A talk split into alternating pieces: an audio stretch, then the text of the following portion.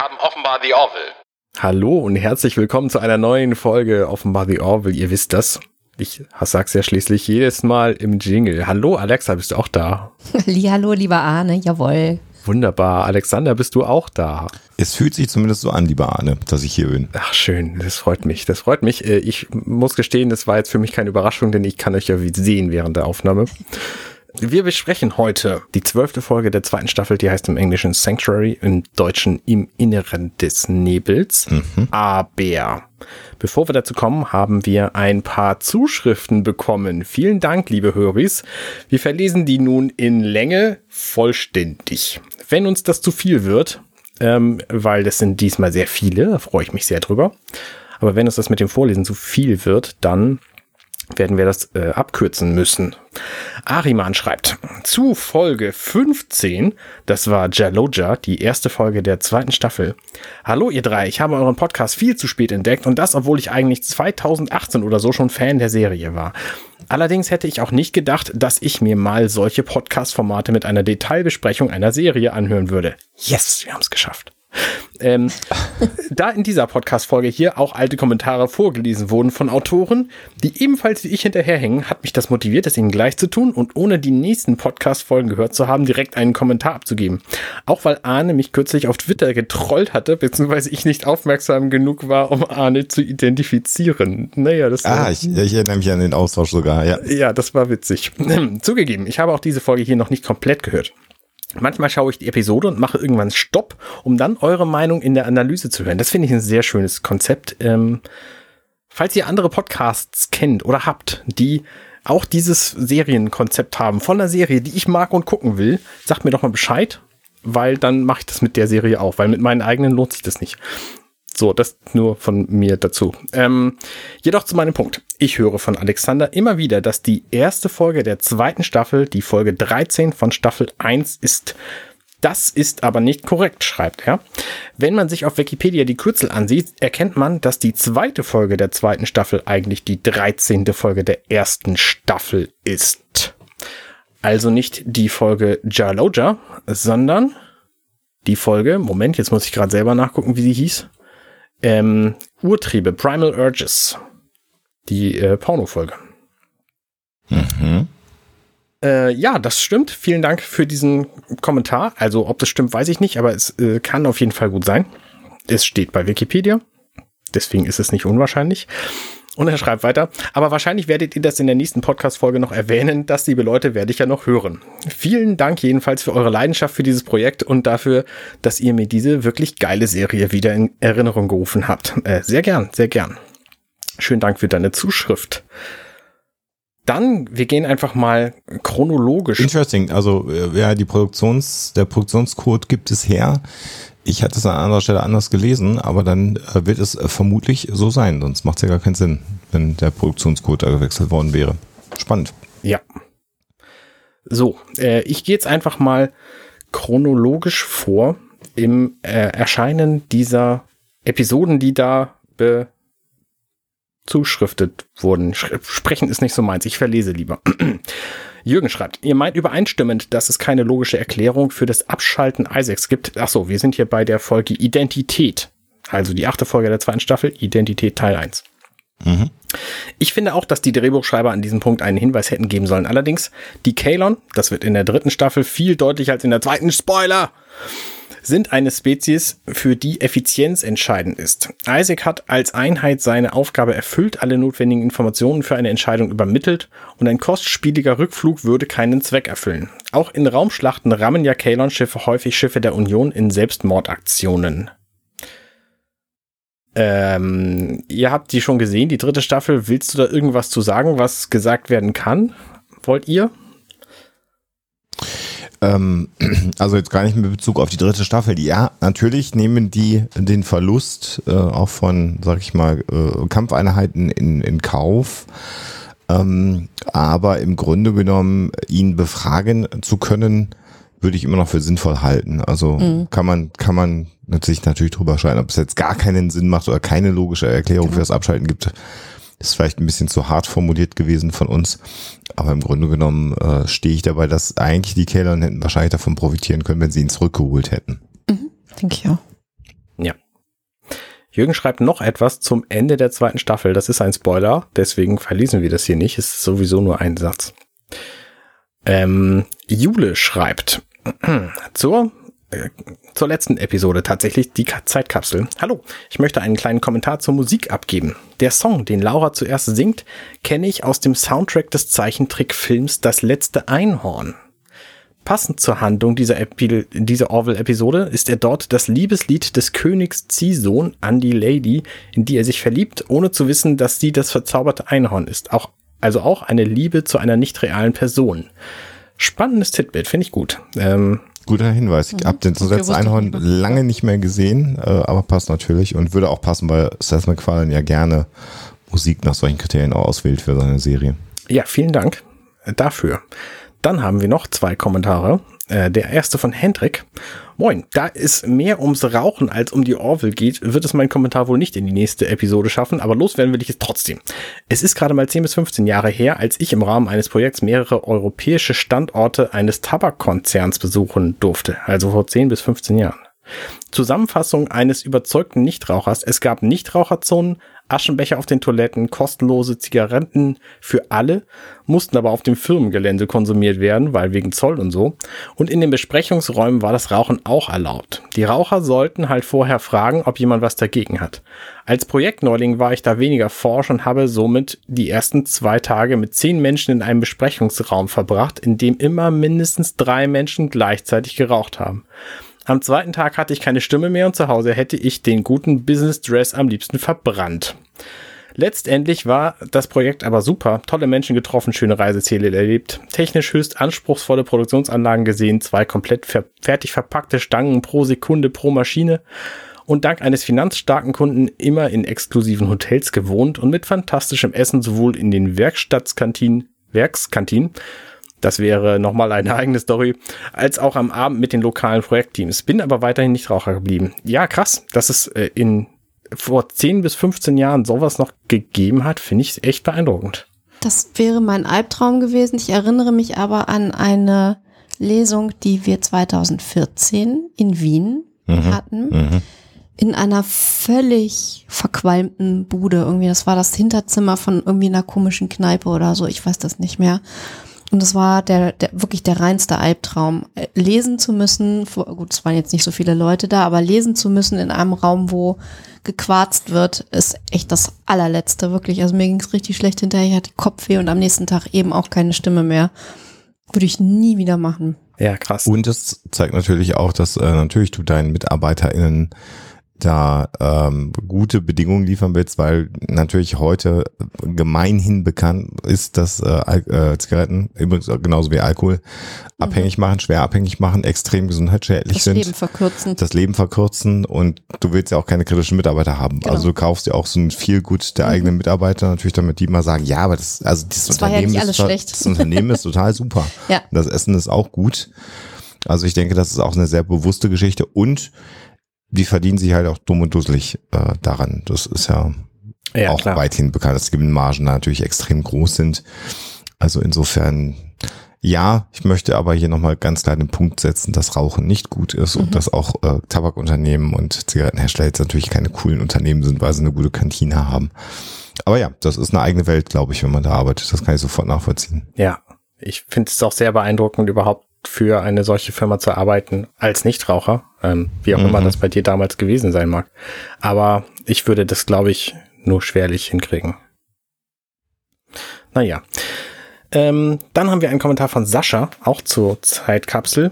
Moin, schöne Grüße vom anderen deutschsprachigen Orville Cast. Ja, The Orville Radio, schöne Grüße zurück. Bei ja. uns ist die Folge recht gut weggekommen und ich bin da eher bei der IMDb-Wertung, obwohl ich keine Ahnung von Macy's habe. Der Sci-Fi-Aspekt hat mir nicht gefehlt und die Videos der Songs gucke ich mir gern bei YouTube an. Muss denn immer auf Krampf die Suditun-Welle der Woche eingebaut werden? Ich finde, der Aspekt, wie real ist die Beziehung zu einer computergenerierten Person, wurde genau so thematisiert, wie man sich, dass man sich eigene Gedanken machen kann. Mein größter Kritikpunkt ist die Zigarettenhandlung. Fändet ihr es auch witzig, wenn wir nicht zwei Mocklins am Tisch sitzen hätten, sondern Mann und Frau und der Mann schlägt die Frau volle Kanne nieder, weil er keine Kippen kriegt? Gewalt in der Ehe wird hier for the love gespielt, was ich ehrlich gesagt erschreckend finde. Ansonsten war es mal wieder eine unterhaltsame Besprechung. Ähm, ja, schwierig. Also ich, also zum einen äh, äh, haben wir ja, glaube ich, auch gesagt, dass die Folge insgesamt deutlich besser bewertet worden ist als bei uns. Also scheinbar scheint mhm. der Geschmack da auch unterschiedlich zu sein, was ja auch völlig legitim ist. Mhm. Ähm, das mit der, ich verstehe den Punkt mit der Gewalt in der Ehe, ich glaube aber, ähm, dass das ähm, äh, nicht der Punkt dessen war, was mit dieser Szene dargestellt worden äh, ist oder werden sollte. Und insbesondere ähm, äh, hat man sich ja zum einen die Mocklins gewählt, weil sie gegen Krebs resistent sind. Das mhm. war ja ein entscheidender Punkt, dafür mhm. aber deutlich abhängiger waren. Und die gesamte Kultur ist ja in der Regel so. Also das ist schon so, dass ja auch bei den bei Star Trek zum Beispiel die äh, ähm, klingonischen Ehen mhm. ja auch aus Gewalt äh, äh bestehen. Da ist es jetzt ja, dann gehört sogar zum Sex. Einvernehmlich natürlich. Ja, ja, und ich glaube, hier diese Schlägerei ist ja auch mehr dem Umstand äh, geschuldet, dass es um Abhängigkeit, Abhängigkeit mhm. und das überhöhte Maß an Abhängigkeit äh, äh, geht und dass ähm, äh, gerade bei, bei Nikotinabhängigkeit ist auch bekannt ist, dass man da sehr gereizt dann wird, äh, wenn der Entzug einsetzt. Das ist ja eine der bekannten äh, Entzugserscheinungen von Nikotin. Insofern verstehe ich sehr wohl den Punkt und wenn man das unter diesem Aspekt sich anguckt, dann geht es gar nicht. Also da stimme ich Sascha schön groß mhm. an der Stelle übrigens äh, auch komplett zu. Ich würde es aber hier laufen lassen, weil es so anders konstruiert ist, dass es hier an keiner Stelle um Gewalt in der Ehe mhm. ging. Äh, das und hätte auch auf der Brücke unter Kollegen passieren können. Genau, und es gibt auch, ich weiß nicht, haben wir die Folge mit der Scheidung der Mocklins schon gesehen? Oder kommt die erst noch? Oh, ich glaube, die kommt noch. Ich glaube, du spoilerst. Weil dann, wenn man, wenn, genau, also ich will Also wir sagen, hatten einmal so einen Scheidungsversuch gesehen ja, zwischen Kleiden und Wortes. Ja, nee. Und wie war der? Sag noch mal gerade. Mit einem Messer. Mit einem ja. Dolch. So, also das ist dann. Ach so, es kommt zweimal, ja. Okay.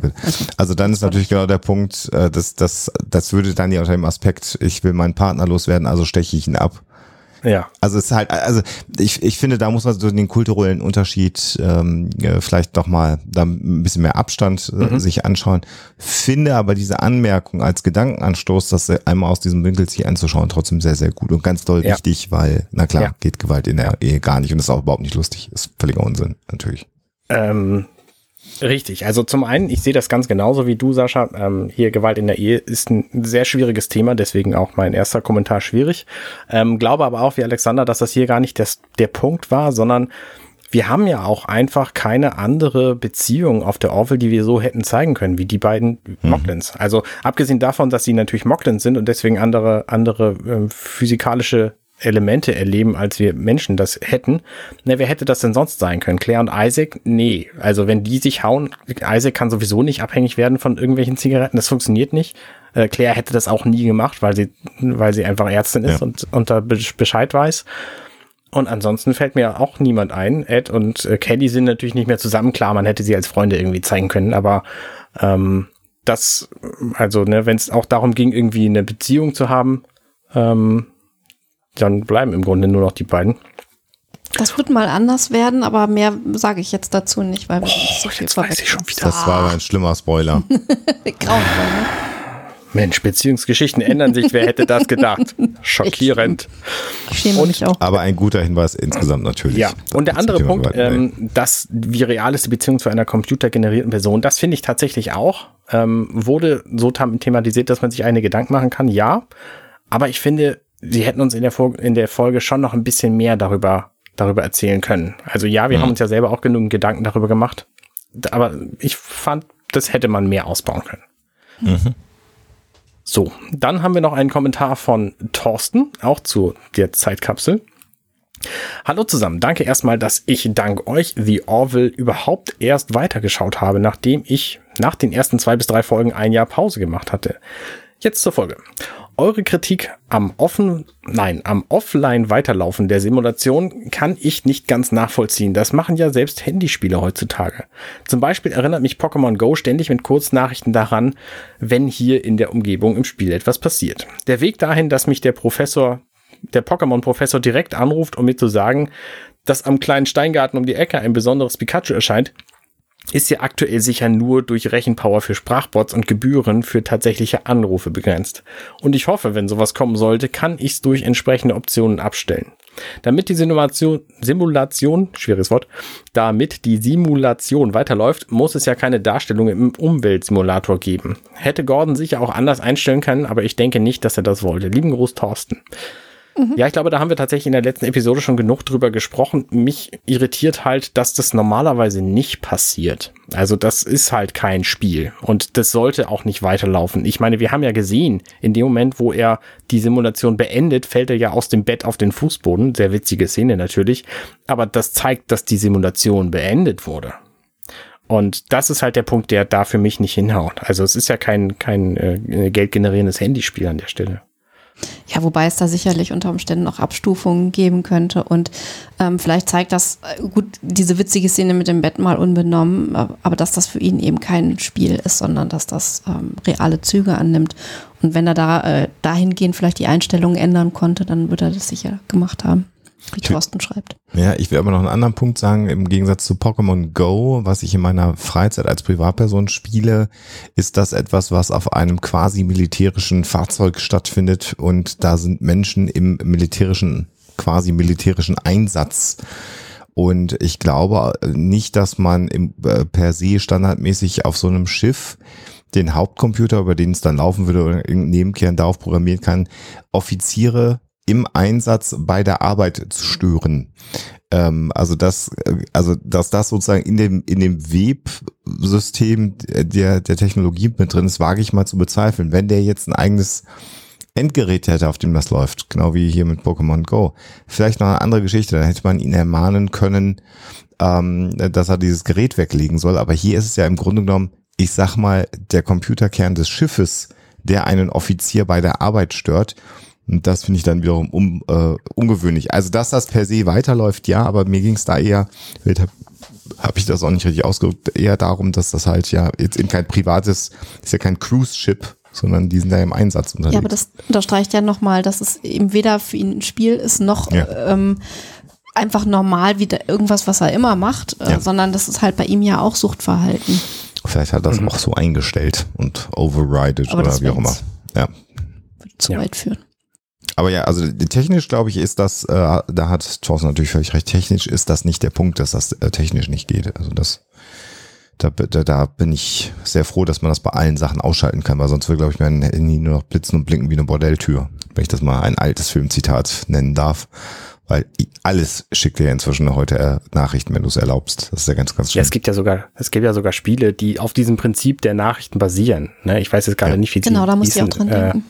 Aber ja, einige so von, diesen, von diesen Spielen so, ja, ja, genau. Mhm.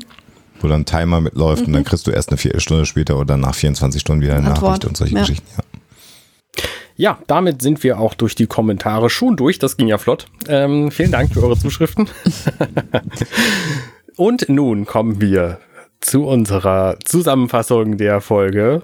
Vor der Besprechung natürlich, damit ihr wisst, wovon wir reden, weil wir besprechen alles im Detail und wenn ihr die Folge noch nicht geguckt habt, dann macht es entweder jetzt oder gar nicht oder zwischendurch. Wir haben alle Varianten, finden wir gut. Wir sind da genau. weltoffen.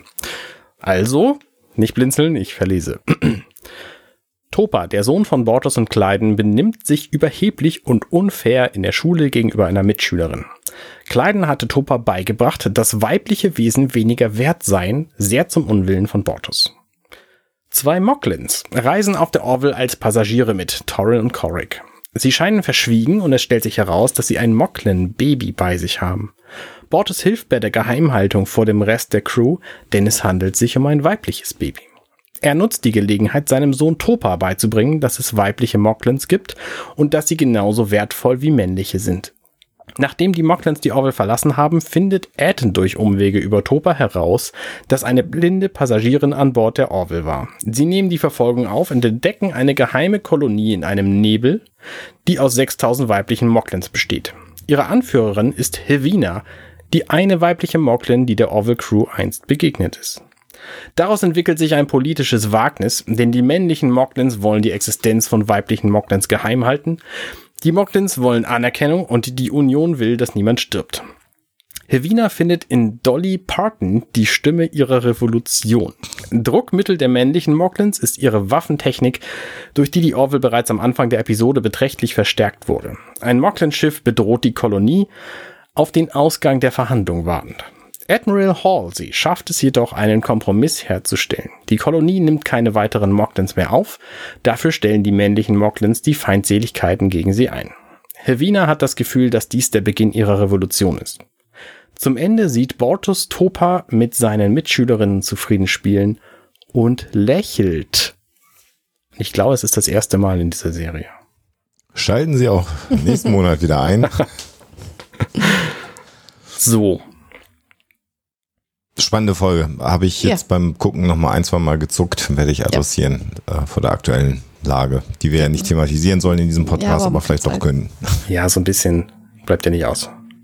Die Folge beginnt im Grunde genommen damit, dass Admiral Halsey ja äh, zunächst mal davon berichtet, dass es Upgrades geben wird und dass die äh, Orville äh, zwei Passagiere mitnehmen soll. Ich finde, das ist ganz schön gelöst, ähm, weil Ed sich nicht mehr behaupten muss und dann auch sagen kann, wir kommen uns langsam vor wie ein Taxi. Mhm.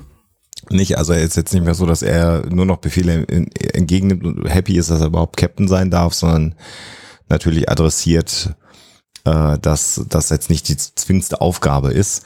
Und ich finde natürlich den Spruch von Kelly ganz witzig, Der sagt, ist ja. ich schmeiß mal das Taxameter an. Wobei, ich habe dann so beim Gucken gedacht, naja, eigentlich ist das auch schon wieder sehr überkommen, weil die ja kein Geld mehr haben in der Union. Das ist ja wie bei, wie bei der anderen großen Serie. Eigentlich berichten sie immer, dass es Mhm. kein Geld mehr gibt. Eine Das- historische Anspielung. Genau, dass die also spontan so eine historische Anspielung wie das Taxameter noch kennen. Ja, ist er schon hat ja, absurd, ja. Gut, er hat von Taxi gesprochen. Ja, Ja, gut, to taxi someone ist ja inzwischen auch ein Verb, aber das Taxameter dann auch noch. Ja gut, Ja, aber witzig, funktioniert halt gut als, als kleiner Gag hier in dieser Episode auf jeden Fall. Genau, dann sehen wir eine, eine große Raumstation äh, über Moklus, glaube ich sogar. Das ist der Planet, würde ich sagen, ne? wo sie gehe jetzt gerade aus, sind. ja.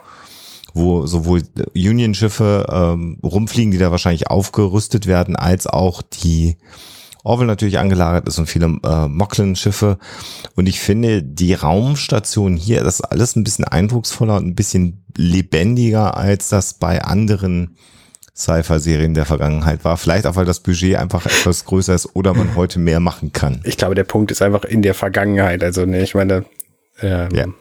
und was natürlich auch sehr viel ausmacht, ist hier diese, diese euphorische, wir gehen jetzt auf eine große Reise Musik, die wir hören. Also, es ist so richtig äh, episches, äh, jetzt geht das Abenteuer los.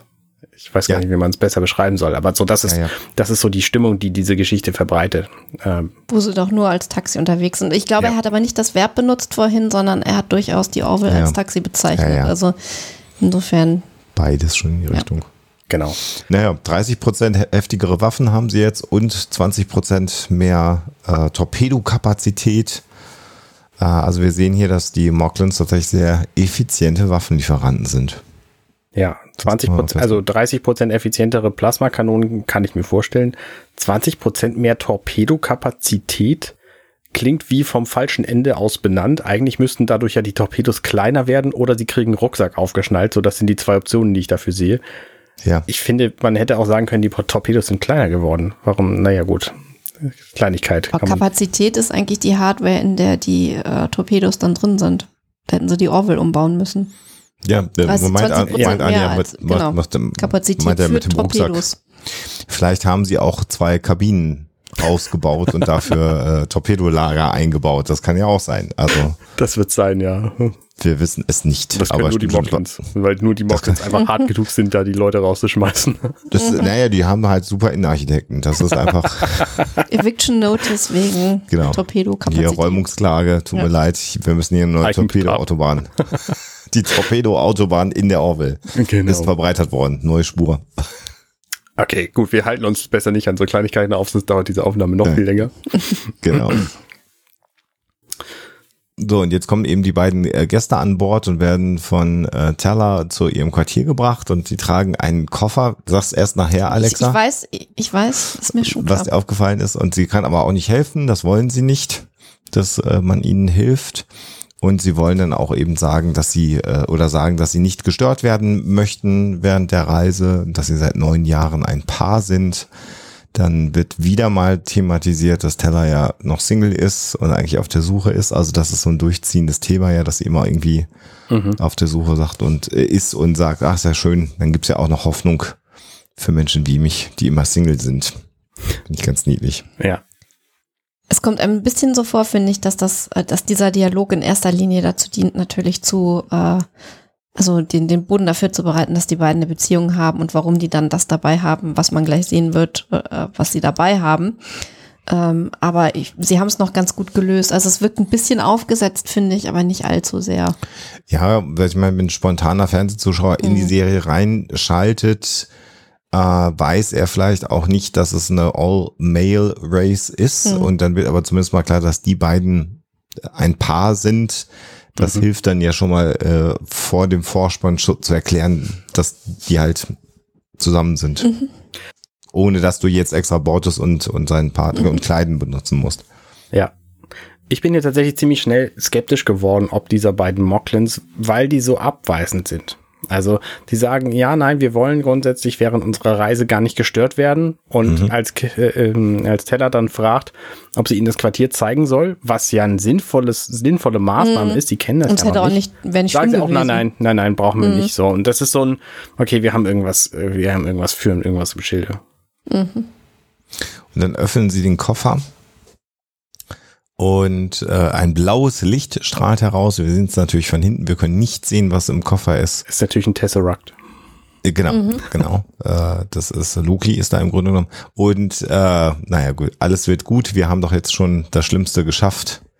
Ist die Aussage, die wir hören und wir erfahren, die planen etwas. Ja. Da, da, da. Ja, Jeder denkt Licht. natürlich, oh, eine Bombe. Genau, es kann natürlich alles sein. Es könnte auch ein MacGuffin sein. Also, ne, in dem Moment, wo wir einen leuchtenden Koffer Ja, ja. sehen, ja andere Filme mit diesem Inhalt. Ähm, Ist ein blaues, vielleicht ist es auch einfach ein blaues Licht im Koffer, ja, das blau leuchtet. Auch das hat es ja schon gegeben in, gro LED-Vertreter. in großen Filmen. Was ist das? Ein blaues Licht? Was macht es? Es leuchtet blau. ganz genau. Und vergessener Dialog aus Rambo 2. Warum schaust du mich so an, als wüsste ich das Ich wollte es Wo nochmal, du das gefühlt alle zwei Tage zitierst. weil du den immer noch nicht gesehen hast, oder? Den Doch. Film selber. Achso, haben wir den geguckt? Ja, Ach, den kann man in der schwachen Phase einfach mal komplett mit allen anderen Rambo- und Rocky-Filmen hintereinander weggucken und dann hat man das erledigt. Das habe ich irgendwann gemacht. Ist gut. ja. Dann kommt wieder der wunderschöne Vorspann. Ja, Genau. Ist, äh, zauberhaft. Und danach sehen wir eine Schulszene mit einer Lehrerin, die uns sehr, sehr, sehr bekannt vorkommt. ja, wer mag das sein? Ja, wer mag das sein? Äh, Mensch, hm. Sehr lustig, Marina Sirtis, also hier wieder äh, äh, Star Trek Prominenz eingeladen, wobei diese Folge doch sehr äh, beseelt ist mit vielen, vielen sehr bekannten Stars, übrigens auch aus dem Star Trek Universum, äh, werden wir nachher nochmal ansprechen. Und hier die Szene hast du ja schon beschrieben, äh, also Topa klaut einer Mitschülerin äh, einen Baustein, ein Bauklötzchen und sie Das sind sagt dann, Klemmbausteine, das müsstest du doch eigentlich. Ah, ich bin mir da nicht Doch, so das sind Doch, spacige Klemmbausteine. Ja, ja. definitiv. also dann ein Klemmbaustein und sie möchte ihm dann den nicht geben und er schubst sie dann weg und ist natürlich körperlich äh, der Mitschülerin überlegen und Marina Sirtis ist damit natürlich nicht glücklich, dass die Kinder sich im Spielzeug ja, prügeln oder kämpfen im Grunde genommen. Ja. Ich finde, das ist ziemlich gut zusammengefasst eigentlich. Also, ähm, er sagt, äh, äh, äh, jetzt habe ich es nur auf Englisch, die weiblichen, weibliche Wesen sind schwächer. Und sie sagt zu ihm, dein Papa ist ein Trottel. Und ich finde, das trifft es eigentlich total gut insgesamt, Ja. so als Zusammenfassung für die ganze Folge. Ich finde es übrigens total nett, wie der Klassenraum gestaltet ist, weil ähm, die Orville in dem Zusammenhang, das haben wir auch schon in den Quartieren anders gesehen, finde ich, so ein bisschen öde wirkt, halt wie so ein, so ein Büro, ähm, so mit so beigefarbenen Wänden, so ein bisschen meliert. Und da haben die dann echt nette Bilder aufgehängt und auch dieser, ja, die Tafel im Grunde genommen, natürlich äh, elaborierter als äh, eine normale Tafel. Sehr elaboriert. Ähm, ich finde es irgendwie sehr, sehr nett gemacht und so vom Stil her irgendwie sehr, sehr schön. Und dann, Ja. na gut, dieser Gummibaum da in der Ecke, das ist jetzt so ein bisschen hm. Aber ansonsten ist das nett gemacht, so als Klassenraum. Ja, wirkt irgendwie nett. So viel bunt sehen wir halt normalerweise ne? auf der Genau, bunt. nicht, was aber natürlich auch an diesen vielen, vielen Klemmbausteinen liegt. Und ich frage mich gerade, ob dieses, es ist ja wirklich auffallend viel Regenbogenfarben da Ja. an, der, Oh. an der Tafel. Ob das nicht vielleicht auch noch Ein so ein bisschen äh, symbolisch gemeint ist? Also äh, formal sehen wir hier natürlich, wie das Auge funktioniert, wie ein Prisma funktioniert, aus welchen Farben das äh, Licht zusammengesetzt ist. So würde ich das mal hier interpretieren, was wir hier sehen. Oh, ich habe gedacht, die mögen einfach gerne Pink Floyd hören. Genau, das ist wie das Cover von. Aber es wäre ja, es wäre ja The Dark Side of the Eye. Also das ist ja schon sehr, sehr deutlich ein Auge da links, ne? Finde ich jetzt. Ich das mal. Ähm, ähm, und aber du hast natürlich recht, dass bei einer Rasse und bei einer Folge, wo es dann ja auch, äh, Anna hat es ja schon gespo spo spo gespoilert, mein Gott, äh, um Geschlechtsidentität geht, da die Regenbogenfarben einmal so ganz Mhm. präsent zu haben, Stimmt. bestimmt nicht unabsichtlich Hm. passiert, weil niemand macht so ein elaboriertes Tafelbild unabsichtlich. Ich habe es nochmal gesagt. Ja. Äh, Spezies übrigens. Habe ich, hab ich schon wieder. Ja. Ich, danke. Danke, dass du mich jedes Mal darauf hinweist. Irgendwann drahtet sich mein Gehirn auch wieder zurück und irgendwann habe ich diesen Teil meines Stuhlkörnerassismus dann auch mal ausgeschaltet. Danke. Schlimm ist das. Genau.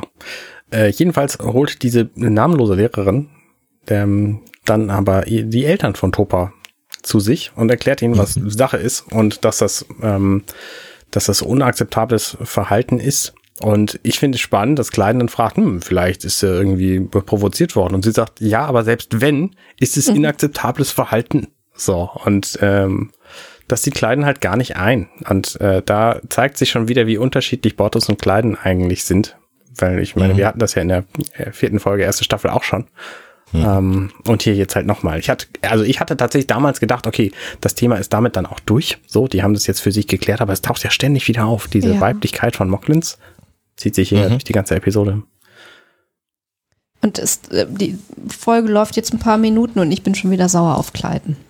Ja, Es hat nicht lange gedauert. ja, der ist unglaublich Mhm. engstirn. Furchtbar. Mhm, mhm. Und äh, umgedreht, Bortis, ähm, ja, moderner, sagt dann ja sofort, wir werden mit ihm reden, was ja Kleiden auch nicht gefällt. Also Kleiden hätte ja gerne äh, jetzt gar kein, gar keine, wie soll ich sagen, keine ähm, Anstalten aus dieser Geschichte gemacht oder daraus Ja. jetzt irgendwie, für ihn ist das ja eigentlich okay gewesen, Mhm. wie Topa sich verhalten hat. Ja. Kommt ja schon so ein bisschen durch. Ja. Und Und das Gespräch ergibt dann natürlich auch, dass er das halt auch für richtig hielt, Topa. Und wo, wo kommt denn diese Idee her überhaupt, dass äh, weibliche Wesen schwächer sind? Naja, von Papa. So, und dann zeigt er auf Kleiden. Ja, also viel, viel schlechter kann man sein Kind gar nicht erziehen, äh, als Ja. beide Eltern finden was unterschiedliches. So, das, also, Naja, und es ist ja so, dass Bortes ja durch seinen Dienst in der Union äh, zumindest gezwungen ist, die äh, Gleichberechtigung anderer Spezies anzuerkennen. mhm. Und äh, Kleiden als Privatperson und als Mocklin muss das eben nicht und sieht das auch nicht. Das wird ja hier jetzt auch schon mal äh, nochmal deutlich. Ja nicht nur, dass sie schwächer sind, sondern Topa sagt ja, sie sind minderwertig. Frauen sind minderwertig und es ist komplett egal, was sie wollen. Mhm. Und da kommt mir jetzt dann nochmal nachgelegt, wo er das hat und sagt er halt von, von, von seinem Vater, von Kleiden halt. Und da sehen wir ja schon auch das Problem, dass natürlich Borges auch vielleicht ja auch durch seinen Dienst und durch seine Arbeit äh, entsprechend schon seine Einstellung ein Stück weit geändert hat, aber Kleiden halt ein absoluter Hardliner ist, was Ja, dieses Thema angeht. Ich, dabei hätte es Kleiden eigentlich klar sein müssen, wie Ja, äh, welche Auswirkungen der Dienst in der Union hat, auch auf private Belange, also dass das nicht ausbleibt, dass sich das irgendwie beeinflusst, ist irgendwie klar. Und es kommt noch dazu, dass ähm, die Mocklins ja schließlich freiwillig in der Union sind. Und Mhm. das ist ja leider eine sehr, sehr aktuelle Debatte, dass du, wenn du irgendwo Mitglied wirst, auch die äh, Werte dieser Einrichtung, in der du da Mitglied wirst, akzeptierst und dann gefälligst auch hochhalten solltest und äh, zu sagen, ja, wir sind da, wenn es uns passt, irgendwie gerne Mitglied. Aber wenn es darum geht, jetzt auch mal ähm, sozusagen die Grundsätze selber zu vertreten und umzusetzen, nö, das, das ist dann eher so ungünstig, das machen wir halt einfach nicht. Das ist äh, keine gute Verfahrensweise. Es gibt ja seit einigen Jahren innerhalb Europas Länder, äh, die in der Europäischen Union sind und formal natürlich die äh, Menschenrechtscharta und das äh, die Definition von Menschenrechten und Freiheit mit unterschrieben haben und das auch sehr gerne tun und dann auch gerne an, an den europäischen Fördertöpfen beteiligt sind, die dann aber für sich irgendwann äh, definieren, dass zum Beispiel ein Thema LGBTQ plus one, ähm, das dann aufhört mit einem Mal. LGBTQIA würde ich. IA sagt man inzwischen. Ich Ihr wisst, was ich meine. Nehmt mir nicht übel, aber dann achte ich darauf, dass ich das nämlich so sage. Aber das ist genau der Punkt, nicht? Mhm. Also äh, mitspielen, ja, wenn es mir einen Vorteil bringt. Ähm, aber ich will dann schon noch mein eigenes Süppchen kochen. Das rings very true, finde ich. Mhm. Ich würde das tatsächlich noch wieder eine Stufe ähm, perfider machen. Ich glaube, Okay. Kleiden weiß exakt, dass Bortus das anders will und nutzt die Zeit, die Bortus am Arbeiten ist und Kleiden ja nicht, um seinen Sohn zu erziehen, Oh, in dem Sinne, wie er denkt. i, wie gemein. Da wär, da wär ich jetzt wissen, nicht also ich meine, wie alt ist, wie alt ist Topa jetzt? Der ist doch bestimmt schon zwei oder so. Der hat schon richtig viel Zeit gehabt, erzogen zu werden. Und Ja. wenn Bortus das jetzt in diesem Zustand erst erfährt, dass er so erzogen worden ist, dann hat, äh, hat Kleiden das schon, schon sehr, sehr lange, ähm, sehr erfolgreich geheim gehalten. Ja. Damit ist er mir noch eine Ecke unsympathischer I, geworden. das ist stimmt, wirklich eklig. stimmt, den Partner bei der Erziehung der Kinder zu hintergehen quasi. Ist eine harte Nummer, habe ich so noch gar nicht drüber nachgedacht, aber stimmt, ja. Weil er Hart. dürfte das wissen, wie Bortus darüber denkt. Dafür kennen die sich gut. Eigentlich, ja. Und außerdem haben sie die Diskussion schon mal Mehrfach. geführt. Ja. Stimmt. Guter Punkt. Ja, interessant. Bitter. Genau, das spricht aber Bortus dann auch genau an. Also hat deine Zeit hier das nicht ein bisschen verändert und Kleiden sagt, nee, das hat dich verändert. Jetzt wissen wir natürlich auch wieder, dass Kleiden ja ursprünglich auch mal eine Frau gewesen ist und eine Geschlechtsanpassung bekommen hat. Mhm. Also eine erzwungen natürlich in dem Fall. Und ähm, daraus sich ja sein Hardlinertum auch ergibt, weil er, glaube ich, gar nicht sich vorstellen kann, wie es ist, anders zu sein. Ähm, und er bezeichnet ja auch die Sicht von Bortus als pervers. Also diese Mhm. Frage, also Bortus Frage soll, soll Toba nicht seinen eigenen Weg finden und das ist für Kleiden eine Perversion. Mhm. In seiner Aussage. Ja, und die, die, die Ansage ist halt auch, äh, möglicherweise will Topa ja nicht auf diesem Sternenflotten, äh, Quatsch, auf diesem Sternenschiff bleiben, ähm, Union Ship. Union-Schiff, Dankeschön, ähm, sondern zurück nach Moklos gehen. Und wenn er da nicht Hard- Hardliner ist, dann wird er da einfach nicht anerkannt. Und das ist so eine, äh, so eine Ansage, da würde ich als Bortus sofort, äh, sofort, ähm, also ich finde, das ist eine ganz, ganz falsche Idee, so zu sagen, ich, ich muss den, ich muss ihn einfach auf diese Weise erziehen, weil er sonst äh, da nicht leben kann, wo ich gerne möglicherweise ihn leben lassen möchte. Wohl wissend, dass das da alles Hardliner sind, die äh, eine, aus meiner Sicht jedenfalls völlig falsche Sicht haben. Ähm, Zumal ja Bortus, würde ich jetzt mal sagen, zwar vielleicht nicht so happy wäre, aber der könnte ja theoretisch, obwohl er ja andere Lebensumstände kennt, schon vielleicht auf Moklos existieren und klarkommen irgendwie. Also das bedeutet nicht unbedingt, ähm, äh, was anderes kennengelernt zu haben, dass du dann so deine, in deiner ursprünglichen Welt überhaupt nicht mehr existieren kannst. mhm. In dem Fall. Und ich finde es halt sehr, sehr interessant, dann liegt hier so ein wenig der Dialog und dann sagt Kleiden, dass es ihm leid tut und dass er ihn nicht, äh, dass er Bortus nicht verletzen möchte. Und das finde ich halt, also da, dieser Punkt ist ja nochmal wichtig. Ähm, natürlich sind die, ist die, ist die Motivation und die, das Handeln von Kleiden für uns grundfalsch und uns richten sich natürlich die Nackenhaare auf. Aber er macht es nicht, weil er ein schlechter Moklen ist, sondern er hat ja in, in, in seinem Weltbild eine sehr klare logische Erklärung dafür, Ja. warum er so handelt. Und also er macht es ja nicht, weil er seinen, seinen, seinen Partner verletzen möchte, ärgern möchte oder weil er nicht das Wohl von Topa vor Augen hat. Äh, Seine Motivation ist ja das Wohl von Topa. Wir würden es aber alle, inklusive Bortus, inzwischen anders definieren. Ähm, und das macht es ja auch nochmal schwierig. Also, Ja, das ist im Prinzip wie, wie ein Sektenmitglied, das sagt Ja. hier, du musst aber immer schön machen, was der Guru befiehlt. Ähm, das ist zu deinem eigenen Wohl. Und Ja. wenn du das halt nicht Ja. machst, Ja. dann geht's dir ganz furchtbar schlecht. Und ich sage dir das auch nur, weil ich auch dein Wohl vor Augen habe. Ja. Also, Ganz schlimm. Das ist halt so, Ja. Mhm. funktioniert in in- indoktrinierten Gesellschaften natürlich, ja. Ja. Aber er ist nicht per se nein, nein, er, ist böse. nicht, also er ist kein Bösewicht in dem, in dem Sinne. er hat keine bösen Absichten für sich per se in seinem genau, eigenen genau, Weltbild so. Ja. oder so. Ja, genau. Das ist halt auch eine wahnsinnig schwierige Situation. Ich stelle mir gerade vor, wenn ich mit meinem heutigen Wissen 100 Jahre früher erzogen worden wäre, wie wäre ich denn damit klargekommen? Und ich glaube, es wäre auch einfach extrem furchtbar gewesen, zu wissen, dass die allesamt beknackt sind. Mhm. So was, was Frauenbild angeht, was Bild auf andere äh, äh, Arten von Menschen angeht. So, das war vor 100 Jahren ein völlig anderer Stiefel als heutzutage. Ja, da wären wir in den 20ern gewesen, da waren die erstaunlich, also da waren die zwischendurch mal erstaunlich freizügig. Aber kurz davor und danach eben nicht mehr. Also Stimmt, ja. nach dem Ersten Sagen wir Weltkrieg. 120 Jahre, dann, dann passt es auf jeden Fall. Ja. Stimmt, Ja. Nach dem Ersten Weltkrieg war Ja. Exzess, da ging alles genau. mit einem Mal. Das, Genau. so, Kurzfristig, bevor es dann die nicht mehr wilden ging. 20er hießen nicht Ja. ohne Grund so. Also letztes Jahrhundert, nicht Genau. heutiges Jahrhundert. Ja, na, na, also jedenfalls, ähm, Aber ja, Ja, grundsätzlich aber stimmt das genau, was du sagst. Viktorianisches oder wilhelminisches Zeitalter. Ganz, ganz schlimm. Ganz, ganz, ganz Völlig irre, wie die da gelebt haben. Ja. Ja. so, also von daher, ne, Klein, ha- ja, aber trotzdem, es, er muss gewusst haben, dass Bortes dagegen ist und er muss auch äh, das bewusst unterschlagen haben bislang. Anders hätte das nicht funktioniert. Ja, erschreckende Erkenntnis gerade. Ja. Für mich habe ich überhaupt nicht drüber nachgedacht. Und dann wird das Gespräch unterbrochen. Vielleicht glücklicherweise. Mhm. Denn äh, die Brücke ruft ihn, Ed ruft äh, Bortes an und sagt, ähm, in dem Quartier unserer Gäste wird irgendwie merkwürdig Energie äh, abgezapft oder mehr Energie abgezapft, als wir ähm, erwarten würden. Und Bortus will sich das dann mal anschauen. Und währenddessen wird kurz eingeblendet, dass mal wieder Jonathan Frakes hier Regie geführt hat, also ein weiterer Star Trek Gris, obwohl wir sie nicht sehen. Er hat aber dieser Folge durchaus äh, seine Handschrift natürlich gegeben. Der ist ja inzwischen wirklich erfolgreicher Er Regisseur. ist hinter der Kamera erfolgreicher als Ja. vorher fast.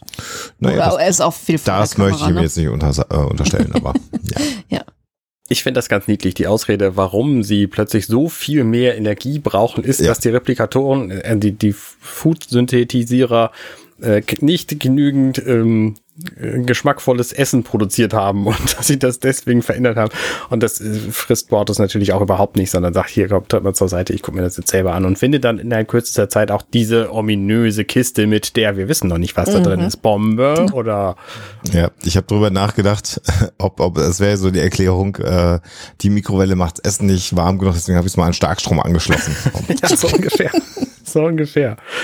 Und äh, da kommt ja dann dieser kleine Scanner äh, äh, zum Tragen, den die ja haben. Und damit gu- guckt er dann sich den, den äh, Schaltkreis des äh, Synthetisierers an und stellt natürlich sofort fest anhand seines Blicks, dass da gar nichts dran manipuliert worden ist.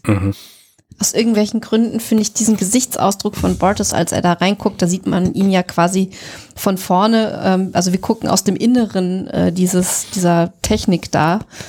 Ähm, finde ich unglaublich lustig. Also die Art und Weise, wie er.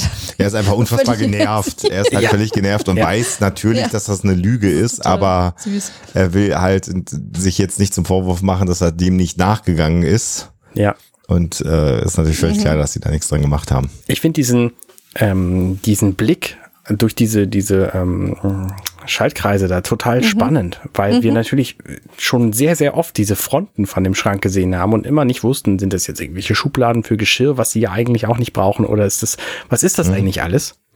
Und es stellt sich raus, sind aber Schaltkreise. Natürlich, in so einem Raumschiff gibt es natürlich wahnsinnig viel Technik. Ähm, warum nicht einfach in der Küche irgendwo hinter der Wand? Und, Und das und sieht es so ist- schick aus. Ja, ja, Ja. Und es ist halt genau wie bei allen äh, Föderationsraumschiffen im Paralleluniversum, Also.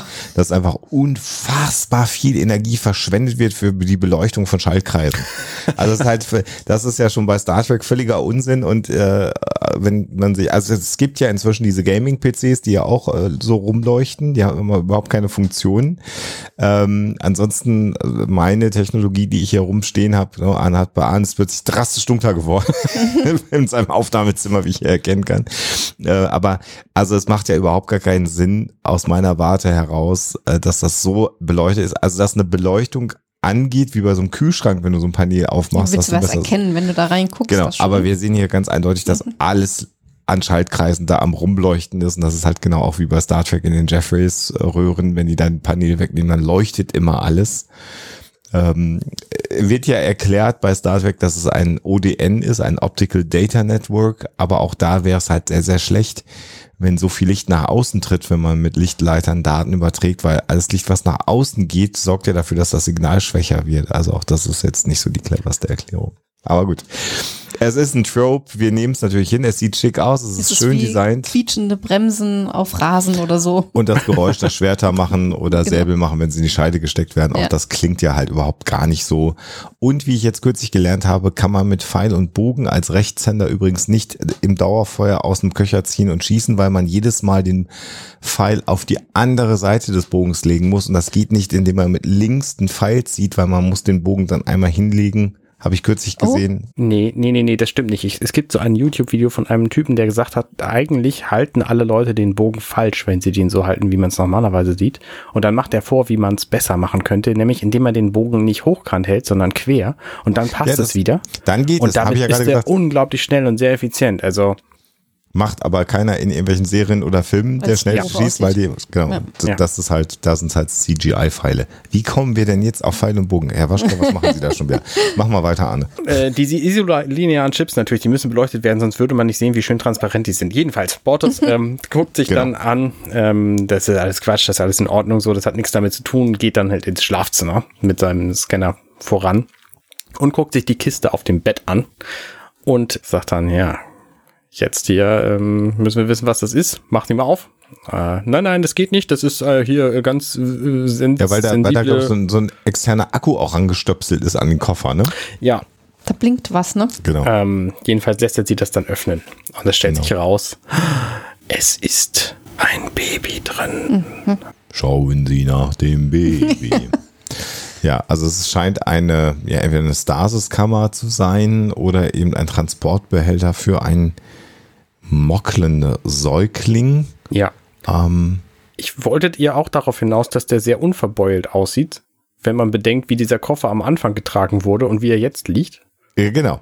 Genau. Und nachher auch wieder getragen wird. Also entweder Ja, ist der das Ding. macht mich wahnsinnig, das diese Ding da in- Vorstellung. Mhm. In Antigravitation oder aber es würde halt einfach runterfallen, wenn man den Ja. Koffer normal trägt. Das hat, Ja. funktioniert halt nicht. Ja. Bonk.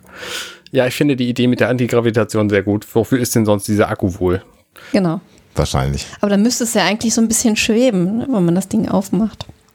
Hm, naja, ich, Tut es ja. künstliche. Schwerkraft innerhalb dieser Kiste.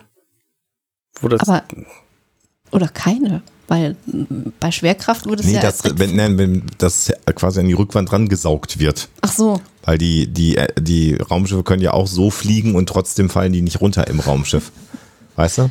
Also da würde ich mit Arne mitgehen. Das Kind klebt einfach am, an der Seite mit dem Rücken fest per Schwerkraft. Das muss man ja gar nicht merkwürdig. per Schwerkraft lösen. Man kann ja auch einfach so einen Gummibären Prittstift. schmelzen und dann da das Baby mit festkleben. Das wird sehr hart nach einer Zeit. Das hält bestimmt. Oh Gott.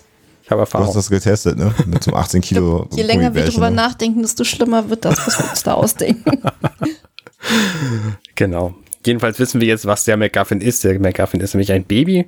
Das Baby ist ein, Ein weiblicher Mocklin. Und wir stellen fest, sie haben damit einen Plan. Sie wollen nämlich fliehen von Mockles mit diesem Kind, weil sie genau wissen, dass das schwierig werden könnte. Und zwar sagt sie zu irgendeiner Kolonie Rezeptia, Rezeption. Genau. wo sie dann angeblich äh, Hilfe bekommen. Und ihr Schiff ist nur ein paar Stunden entfernt, mit dem sie jetzt hier ein Rendezvous planen, um dann über, überliefert zu werden, über, wie heißt das? Ähm, also von einem aufs nächste Schiff zu gehen, zu wechseln. Transferiert zu werden. Genau. Umzusteigen. Ja, um, umsteigen, danke. Und dann ist die Orville sie wieder los und Bortus soll ihnen bitte dabei helfen, das geheim zu halten, bis es soweit ist, damit sie einfach ungestört weiter können. Und Und er sagt halt, ich soll äh, meinen Captain anlügen. Und ähm, dann sagen die beiden, naja, wir wissen aber auch von ihrer Geschichte und von ihrem oh, Gerichtsverfahren, was sie gehabt haben. Wir hatten die Hoffnung, dass sie verstehen, weil wir möchten gerne, dass sie so bleibt, wie sie ist.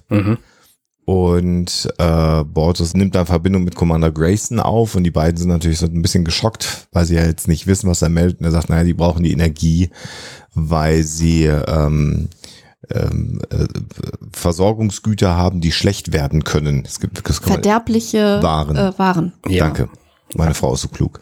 Weil sie verderbliche Waren dabei haben und dafür so ein Stasis-Ding dabei haben und das braucht relativ viel Energie. was ja de facto nicht mal gelogen ist eigentlich. Nö, Nee. Nö das stimmt. Ein bisschen makaber, aber nicht gelogen. Und damit wird den beiden natürlich klar, dass er sie deckt. Äh, und Bautus hat halt so ein bisschen geflunkert zumindest. Und Ich finde dieses Kind, also das, da ist ja halt in diesem Stasis-Koffer irgendwie ähm, so, so soll es ein Kraftfeld sein oder so, was immer so ein bisschen blinkt. Das sieht unglaublich niedlich aus, finde ich. Dieses Kind Ja. da drin.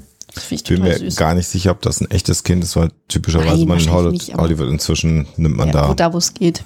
Latex Aber es sieht, Puppen. die haben bestimmt kein Baby in die Maske geschickt. Die, die gleiche Puppe wie bei ähm, Grogu. Baby Yoda. Hm, das könnte gut sein. Ja zwar Das auswendig. erklären, warum ich es so niedlich finde. Ja, in der nächsten Szene äh, kommt dann Bortus nochmal in die Schule, um sich zu erkundigen, wie es Topa geht und ob irgendwas passiert ist. Und die Lehrerin Marina Sittes sagt, nee, bisher ist nichts passiert, ich bin ganz optimistisch. Und Bortus sagt, ja, ich würde ihn heute gerne mal mitnehmen. Äh, und wegen einer Familienangelegenheit, sagt er dann. Und dann äh, sehen wir in der nächsten Szene, wie Bortus bei dem Quartier der beiden ist Genau. mit einem Akkublock. Erstmal formal, genau, einem Topa, genau. Ja. Und er möchte ihm quasi das, das Baby zeigen, weil Topa überhaupt nichts von der Existenz von weiblichen Mocklins weiß. Natürlich. Weil sie das ja auch versuchen geheim zu halten, die meisten jedenfalls von denen. Mhm. Und jetzt erfährt Topa halt, dass es anders ist. Und das äh, scheint ihm die Augen zu öffnen. Ja, wobei ähm, äh, Bordes sagt ja, dass ähm, Toba versprochen hätte, dass er darüber nicht spricht, über diesen Besuch. Mhm. Und in dem, also es ist, war eigentlich, glaube ich, allen sonnenklar Natürlich. in dem Augenblick, dass das nicht funktionieren kann, dass Toba spätestens Kleiden dem Papa dann doch eben alles erzählt. Insofern ist das eigentlich äh, a Recipe for Disaster. Ja, aber trotzdem natürlich eine wirksame Ja, Erziehungsmöglichkeit ja, klar, hier. die ist gut. Genau, jetzt erfahren wir Mercer nämlich auch den Namen sie, genau. Mercer. Mercer wie Ed, nur anders. Geschrieben, genau. Ja. Und Borges sagt, es sind- werden immer nur ein paar pro Generation äh, geboren. Und er erklärt dir das dann und sagt, diese Eltern hier haben sich entschieden, sie zu verbergen. Und er sagt, guck mal, die ist gar nicht viel anders als wir. Und das ist äh, wahrlich ein Kulturschock, gerade für Topa, weil das natürlich alles auf den Kopf stellt, was er bisher meint, über seine eigene Spezies zu wissen. Ja. Wobei ja die Grundannahme, wenn es keine Mocklins gibt, keine weiblichen, und deswegen dürfe man andere Spezies und deren weibliche Formen Genau. irgendwie schlecht behandeln, ist noch viel falscher, als zu glauben, dass es keine gibt. Also man muss doch respektlos, nee, warte, das andere, respektvoll mit allen anderen Lebewesen umgehen, egal ob weiblich oder männlich. Also, das haut Ja, nicht hin. also es ist, also ich, Ah. vielleicht äh, würde ich es äh, am Ende machen, aber wir können es auch jetzt, weil du es so schön ansprichst. Ich meine, wir haben ja hier genau ähm, eigentlich das, was wir aktuell ja auch diskutieren, äh, nämlich die Tatsache, dass etwas, was eine oder was wir immer wieder hatten über die Zeit, sage ich es mal so rum. Wir haben hier etwas, was völlig normal ist, biologisch äh, ein völlig gegebener Fakt. Also die Mocklin sind keine reine äh, Spezies von männlichen Wesen. Es gibt auch weibliche Wesen, wenn auch nicht so viele zumindest erstmal, wie wir es hier erfahren. Aber es ist ja per se normal und in dieser Spezies angelegt, dass es so ist. Ad eins. Äh, und äh, weil man aber kulturell das nicht akzeptieren möchte, ist natürlich äh, jede Abweichung von dem, was man so als Kultur haben möchte, sofort abzuwerten und als außenständig und ver zu verändern ähm, äh, zu identifizieren. Und jetzt kommt das, worauf ich hinaus will, wenn wir jetzt mal ein paar Dekaden zurückgehen und uns mal anschauen, dass zum Beispiel das Thema Homosexualität äh, bei uns äh, Menschen, sage ich mal, hier auf diesem Planeten und immer noch ist übrigens in einigen Ländern der Welt immer noch strafbewehrt ist. Äh, ja, und wir wissen, dass es Homosexualität so lange gibt, wie es äh, Menschen gibt und natürlich auch bei anderen äh, äh, Tieren äh, auf dem Planeten gibt's das ja auch. Das heißt, auch da sehen wir ja, wenn etwas von einem wie immer gearteten, rückschrittlichen Weltbild abweicht, muss es abgewertet werden. Und jetzt sind wir an dem Punkt, dass wir realisieren, dass es eine ganze Menge Menschen gibt, die sich nicht binär einordnen können, äh, auch das wird abgewertet oder eben Menschen, wo man irgendwann feststellt, da muss ein Switch stattfinden und auch das wird ja abgewertet und es werden ja sofort niedere Motive dafür äh, gesehen. Also es geht ja nicht darum, dass jetzt ein ähm, äh, als männlich identifiziertes äh, Individuum irgendwann für sich feststellt, das bin ich gar nicht äh, und dann sagt, ich bin eigentlich weiblich und dann diesen Weg angeht, sondern es wird ja sofort unterstellt, das wird ja nur gemacht, damit man dann als Mann in weibliche Schutzräume eindringen kann, was ja völliger Unsinn ist. Mhm. Also das ist, glaube ich, hier eine relativ gute Analogie. Ja, das also alles äh, mit drei Ausrufungszeichen, was du gerade gesagt hast. Ich glaube, die Frage,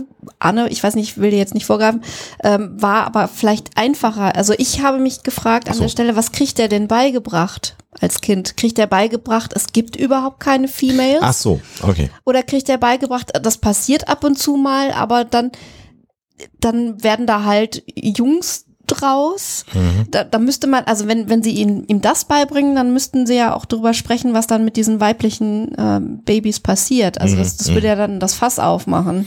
Genau. Und wenn er denkt irgendwie, es gibt überhaupt keine, dann wäre es halt auch kein Grund, ihm beizubringen, die abzuwerten. Mhm. Das ist aber denkt, genau das. Also, er sagt ja hier, ich dachte, es gibt's gar nicht. Deswegen die. Ach, das sagt er sogar. Ja, ja, das wird mhm. vor allem ah. möglichst geheim gehalten. Ja, ja, genau.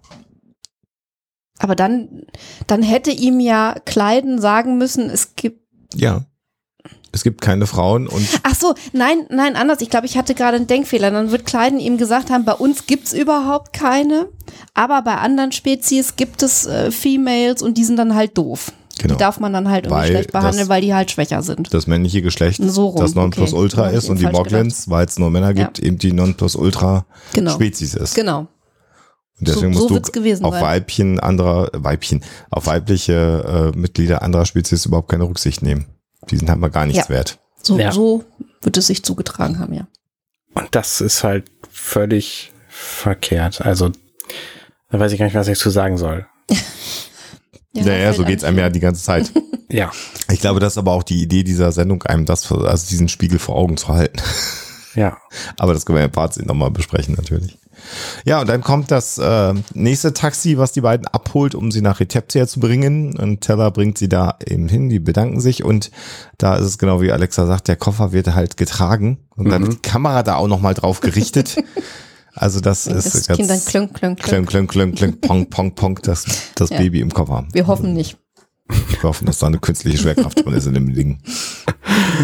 Ja. Und dann könnte diese Geschichte eigentlich ganz unspektakulär vorbei sein. Ja. Ähm, eigentlich nach einer Viertelstunde. Man denkt, was, äh, jetzt kommt die Soliton-Welle, um mal den Sascha zu zitieren. Und wir sehen dann, wie Bortus Waffen überprüft, wahrscheinlich in irgendeiner Armory und dann auf äh, in das Büro von Ed gerufen wird. Und da steht dann ähm, alle. Alle stehen, die Brückenoffiziere, inklusive der Ärztin und Teller und äh, Kelly. Ich glaube, das ist so die Situation einer Intervention. Ja. Mhm. Wie das scheinbar in den USA ab und zu mal üblich ist. Also wenn jemand irgendwie was Doofes macht. Naja, also versammeln sich Freunde und Familie und reden mal ein ernstes Wort. Na, nee, das ist schon, dass hier die, die äh, Brücken also das ist hier schon eine disziplinarische. Nein, ich äh, weiß, nein, nein, das ist mir schon bewusst, dass das äh, de facto so ist, aber es wirkt so, wie er da in diesen Raum reinkommt. So. Also für Leute, mhm. die das kennen, die dieses ah. äh, Motiv kennen, wirkt es so, okay. als würden die jetzt, wir sind zwar, wir sind alle deine Freunde, aber dieses Verhalten, das musst du jetzt überdenken. Genau, weil ja. man ihm jetzt eben sagt, wir, äh, wir haben erfahren, dass genau. hier ein blinder Passagier an Bord war. Und dann sagt Topa, ich wollte das eigentlich gar nicht erzählen oder ich wollte dich nicht verraten. To tell kann auch verraten heißen mhm. eigentlich. Mhm. Und das ist aber jetzt, also ne, das ist gar nicht so das Problem. Ich finde auch Trupper macht hier sehr wenig falsch aus eigenen Stücken. Na klar. Weil der ist einfach schlecht erzogen worden da am Anfang und äh, mhm. hat danach korrekt gehandelt und hat halt jetzt das gemacht, was ein Kind einfach macht, so das erzählt. Mhm. Ähm, und finde jetzt das Verhalten von Ed ganz bemerkenswert. Also natürlich muss Bortus, der hat ja ein Geheimnis gehabt so und äh, hat das vor denen verborgen. Und ich dachte im ersten Moment, was, was will denn Ed jetzt so? Also warum, warum hm. interessiert ihn das? Warum musste da jetzt hinterher und so? Und er sagt dann ja, aber es könnte ja sein, dass das gar kein Baby von den beiden war. Mhm. Und dass er jetzt quasi als Captain dafür verantwortlich war, dass die beiden ein Kind geklaut haben. Was natürlich eine ganz harte Geschichte ist. Und da habe ich gedacht, ja, okay, den, den Punkt verstehe ich dann aber doch. So, und deswegen ja. müssen sie halt hinterher und klarstellen, wie es eigentlich in Wirklichkeit ist. Wo sie natürlich auch hätten sagen können, ah ja, das wird schon stimmen, so. Aber in dem Fall, dass es eben nicht stimmt, sind sie so richtig, richtig gearscht und das wollten sie mhm. möglichst vermeiden. Mhm. Und Borges bleibt dann ja zurück mit, mit Ed und sagt, was, was haben sie vor, wenn sie die beiden gefunden haben? Und dann sagt Ed, äh, erstmal versuchen wir deren Geschichte zu verifizieren und dann gucken wir mal weiter. Mhm. Dann äh, schickt er ihn halt weg mit Dismissed. Und was natürlich deutlich macht, dass er da nicht weiter mit ihm drüber reden möchte über diesen Vorgang, bis der Sachverhalt geklärt ist. Ja, dann sehen wir Isaac, der gerade versucht, dieses Schiff zu verfolgen und das klappt nicht so. Dann hören wir ganz viel Techno-Bubble und dann klappt es irgendwie doch. Die Idee ist ganz witzig, dass Gordon dann sagt, naja, wir haben mal unseren eigenen Traktorbeam äh, benutzt, um die Ionenspur unseres Raumschiffs ja, ähm, stimmt, das zu, äh, zu verbergen, äh, weil wir eine Party gefeiert haben. Ein echter Malloy. Ähm, äh, wir haben halt einen Shuttle, äh, Shuttle der Union zu einem Partybus umgebastelt und keiner hat uns gefunden. Gut, wir sind dann hinterher in den Wald abgestürzt nach der Party und da sind uns auf die Schliche gekommen, aber bis dahin hat uns keiner gefunden. Ja, ist schon gut. Und damit ich so eine klassische Geschichte. Und das äh, versucht dann eben Isaac auch genau dieses, dieses Verfahren rückwärts zu engineeren, sage ich mal. Und dann finden sie tatsächlich die Spur äh, von diesem Raumschiff und stellen fest, dass es äh, auf gar keinen Fall nach Retepsia geflogen ist, sondern zu einem äh, Nebel und dann sind wir auch bei dem deutschen Titel der Folge im Inneren des Nebels, also ein anderer Nebel, der zwölf Lichtjahre entfernt ist. Mhm. Und jetzt fliegt natürlich die Orville diesem anderen Raumschiff hinterher. Und Kelly fragt dann natürlich völlig zu Recht, war ja, äh, also was für ein Raumschiff verbirgt denn seine Ionenspur? Forschungsschiff. Forschungsraumschiff, ja. genau. Es war nicht nur ein Shuttle, sondern jetzt mhm. war es ja hier ein Forschungsraumschiff, mhm. was die beiden abgeholt hat. Und dann sehen wir einen sehr, sehr hübsch gemachten äh, Nebel, in dem sie reinfliegen. Ähm, und das ist natürlich immer so eine Assoziation an die tollen Bilder, die wir von den Weltraumteleskopen sehen. Wie ich inzwischen ja gelernt habe, sind A, viele dieser Bilder ja, ja künstlich eingefärbt. Also so ganz bunt ist das äh, Weltall gar nicht in Wirklichkeit. Und diese Nebel haben halt eine unglaublich ich bre breite Streuung. Ähm, Moment, also ich glaube, gehört zu haben, aber da seid ihr ja. einfach die besseren Verschwörungstheorien-Aufdecker, dass die Buntheit in den Weltraumbildern, die wir bekommen, nicht daher kommt, dass die eingefärbt werden, sondern dadurch, dass die Optiken, die diese Bilder aufnehmen, sie bunt sehen. Oder so, mhm. ja. ja, ja. Äh, äh, also die werden nicht koloriert oder so, sondern genau. das ist schon, hat was mit dem Spektrum. Aber trotzdem genau. sei es wohl anders als in der Wirklichkeit, wo ich mich ja. dann wieder frage, was ist denn die Wirklichkeit? So, ne, das ist quasi das gleiche Thema wie letztes Mal, äh, wie in der letzten Episode, ist die Beziehung echt oder nicht? Ist die Farbe jetzt echt, wenn wir sie sehen können? Ist sie dann echt oder nicht?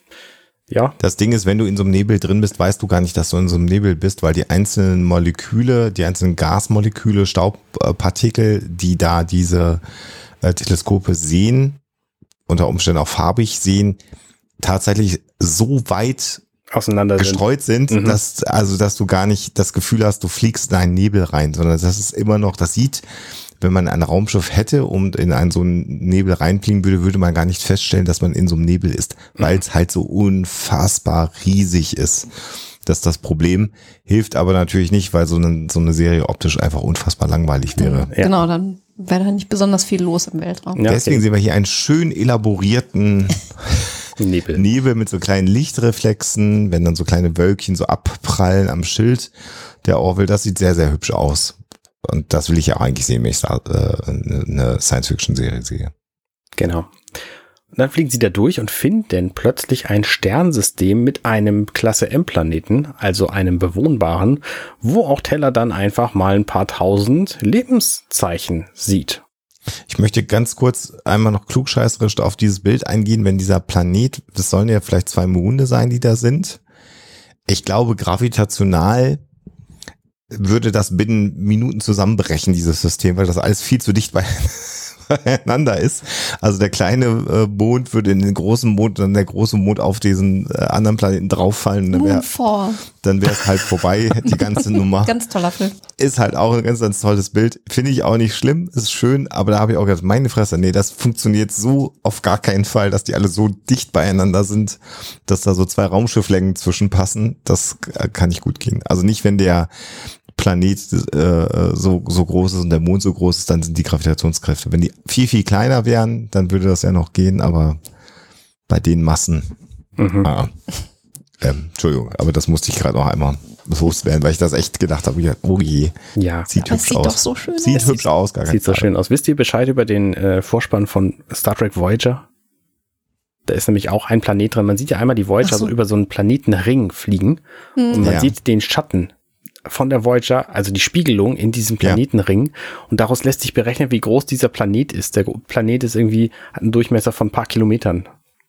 Ja, ja, genau, stimmt. Das habe ich auch schon mal gehört. Süß. Sieht aber aus wie ein Planet. Also ja. so, ne, da darf man einfach okay. sich nicht so zu lange mit beschäftigen. Deswegen, es haut schon mhm. hin hier alles. Das ist völlig in Ordnung. Ja, ja, natürlich passt das alles. ja, es sind dann 6000 äh, Mocklans auf diesem Planeten.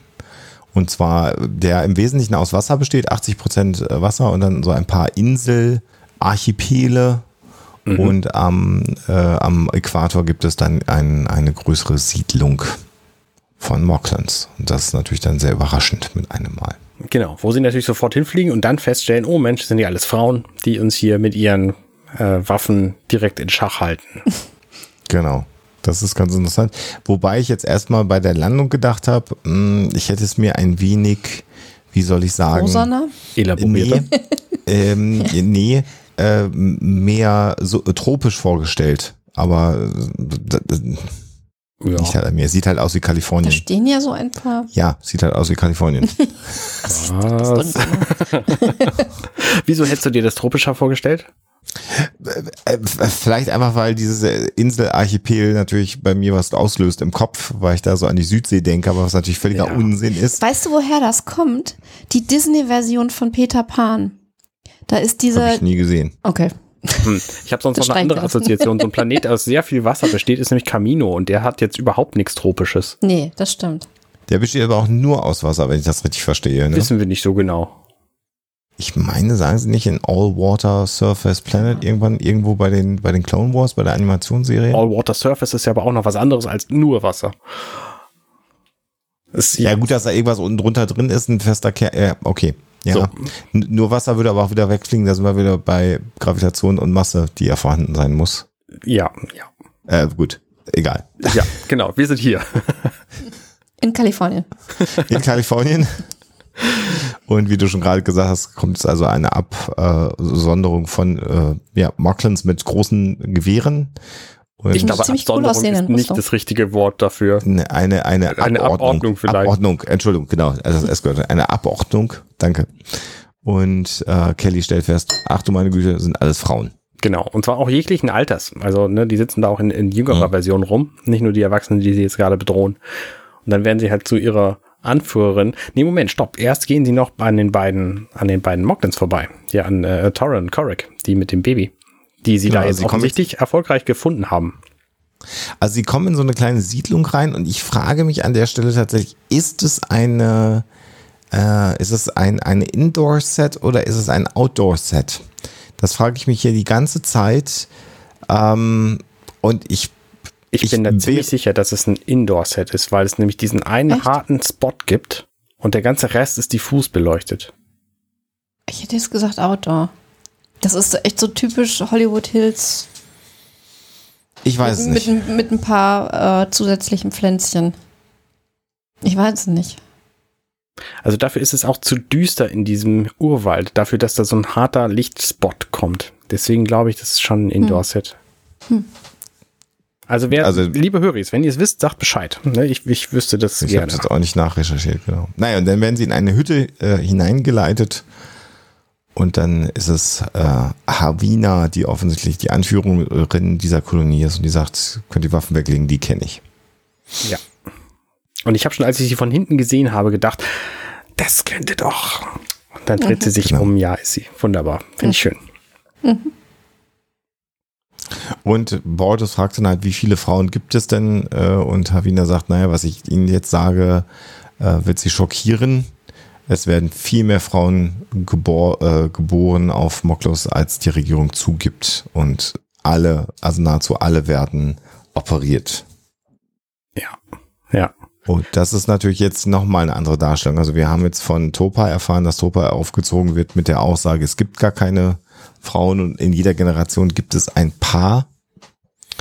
Und Herr Wiener sagt dann, nein, die werden halt ständig geboren, relativ häufig. Alle werden umoperiert und hier in unserer Siedlung sind es jetzt über 6000 diejenigen, die wir halt retten konnten. Also die haben quasi ja, so eine Rettungslinie auch, aufgebaut. Also nur um das mal zusammenzufassen, Helvina hier, die war vor einiger kurzer Zeit noch Einsiedlerin auf Moklus und hat da Bücher mhm. verfasst, ihr ganzes mhm. Leben lang und ist da alt geworden.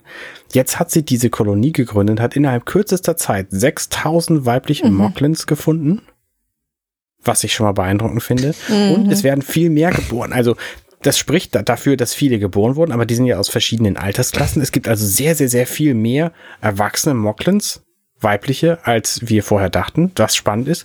Und da die komplette Moklin-Kultur nichts darüber weiß, dass es weibliche Moklins gibt, muss diese Technologie schon unglaublich lange existieren, die zu männlichen Moklins zu machen. Oder sie wurden vorher mhm. vielleicht alle getötet, weiß man halt nicht so genau. Aber das ist, das ist so, also, das ist eine planetenweite Verschwörung quasi. Und das ja, finde ich so genau. unglaubwürdig an dieser gesamten Geschichte. Das, so wenn es ein paar gesagt, tatsächlich nur wären, aber ja. so. Hat sie gesagt, dass sie diese Siedlung gegründet hat nee. oder ist sie da eventuell nur dazu? Ich wollte, ich wollte mich gerade sagen, das ist ein Punkt, der wird so explizit nicht erklärt. Es wird nur gesagt, sie hätte die Strecke jetzt schon ein paar Mal zurückgelegt. Es kann ja auch sein, dass sie tatsächlich vereinsamt gelebt hat, nachdem sie dann in die Öffentlichkeit gezerrt wurde. Musste nee, musste oder sie gar nicht weg, sondern ist dann von dieser Kolonie von denjenigen, die auf dem Planeten so. das unterstützen, kontaktiert mhm. worden. Und weil sie natürlich mhm. so eine besondere Rolle bekommen hat, ist sie dann zur Anführerin gewählt worden. Auch das wäre eine Hypothese, ja, dass okay. dieses ganze Netzwerk schon, schon existiert hat und sie dann quasi aber als Galionsfigur äh, dann dem Ganzen vorangestellt wurde. Das wird nicht explizit naja, es gesagt. wird schon, also, also sie sagt schon, wir haben dieses Netzwerk gegründet vor einigen Jahren. Also. Ah, okay, okay, sagt sie, okay, we have, okay, dann, dann ist sie da schon der Chef, okay. Also, ja, aber ich finde die Theorie tatsächlich plausibler, ehrlich gesagt, dass sie nicht, dass sie nicht diese, also vielleicht hat sie ja schon 5000 Mockdins gefunden gehabt und hat nur noch ein paar, ein paar genau, hundert dazu hat sie es ein bisschen professionalisiert. Ja. ja. Äh, und das existierte aber. Äh, Stimmt, sie sagt, many years ago we, we, uh, we haben dieses Schiff, Netzwerk von Schiffen gegründet. Ja, du hast recht. Dann war sie aber nicht vereinsamt. Dann ist das die gelogene Geschichte. Stimmt, das kann natürlich auch sein. Nicht? Dann, dann ist es eben so, dass sie nicht wirklich ihre ganze Zeit an, alleine auf dem Berg gesessen hat, sondern dass sie seit vielen Jahren im Untergrund gearbeitet so. hat. Da hm. muss es so rum sein. Ja. Na gut, okay. Aber was hat ja keiner gewusst. Also die haben ja sowieso nicht gewusst, dass sie da auf dem Berg sitzt. Und wenn sie ja zwischendurch mal ihre Hütte abgeschlossen hat und hier in den Nebel geflogen ist, hat es ja auch keiner mitgekriegt. Ja, stimmt.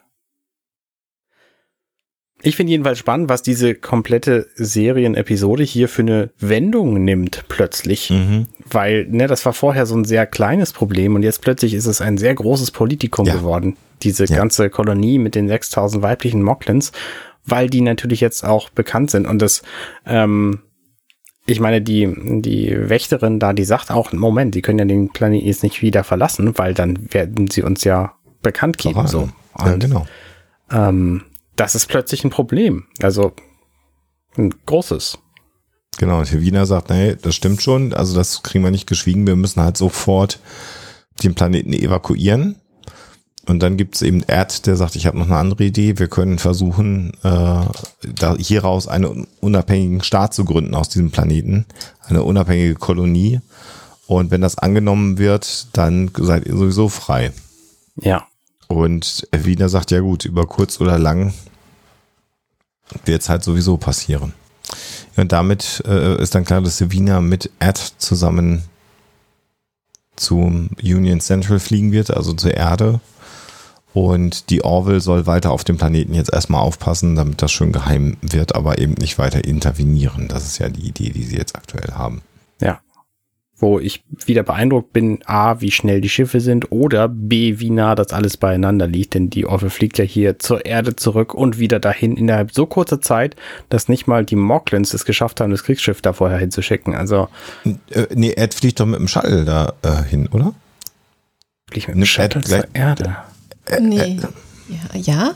Doch, Ed nee. fliegt doch jetzt gleich mit ihr zusammen in einem Shuttle zur Erde und dann hören sie Musik im Shuttle.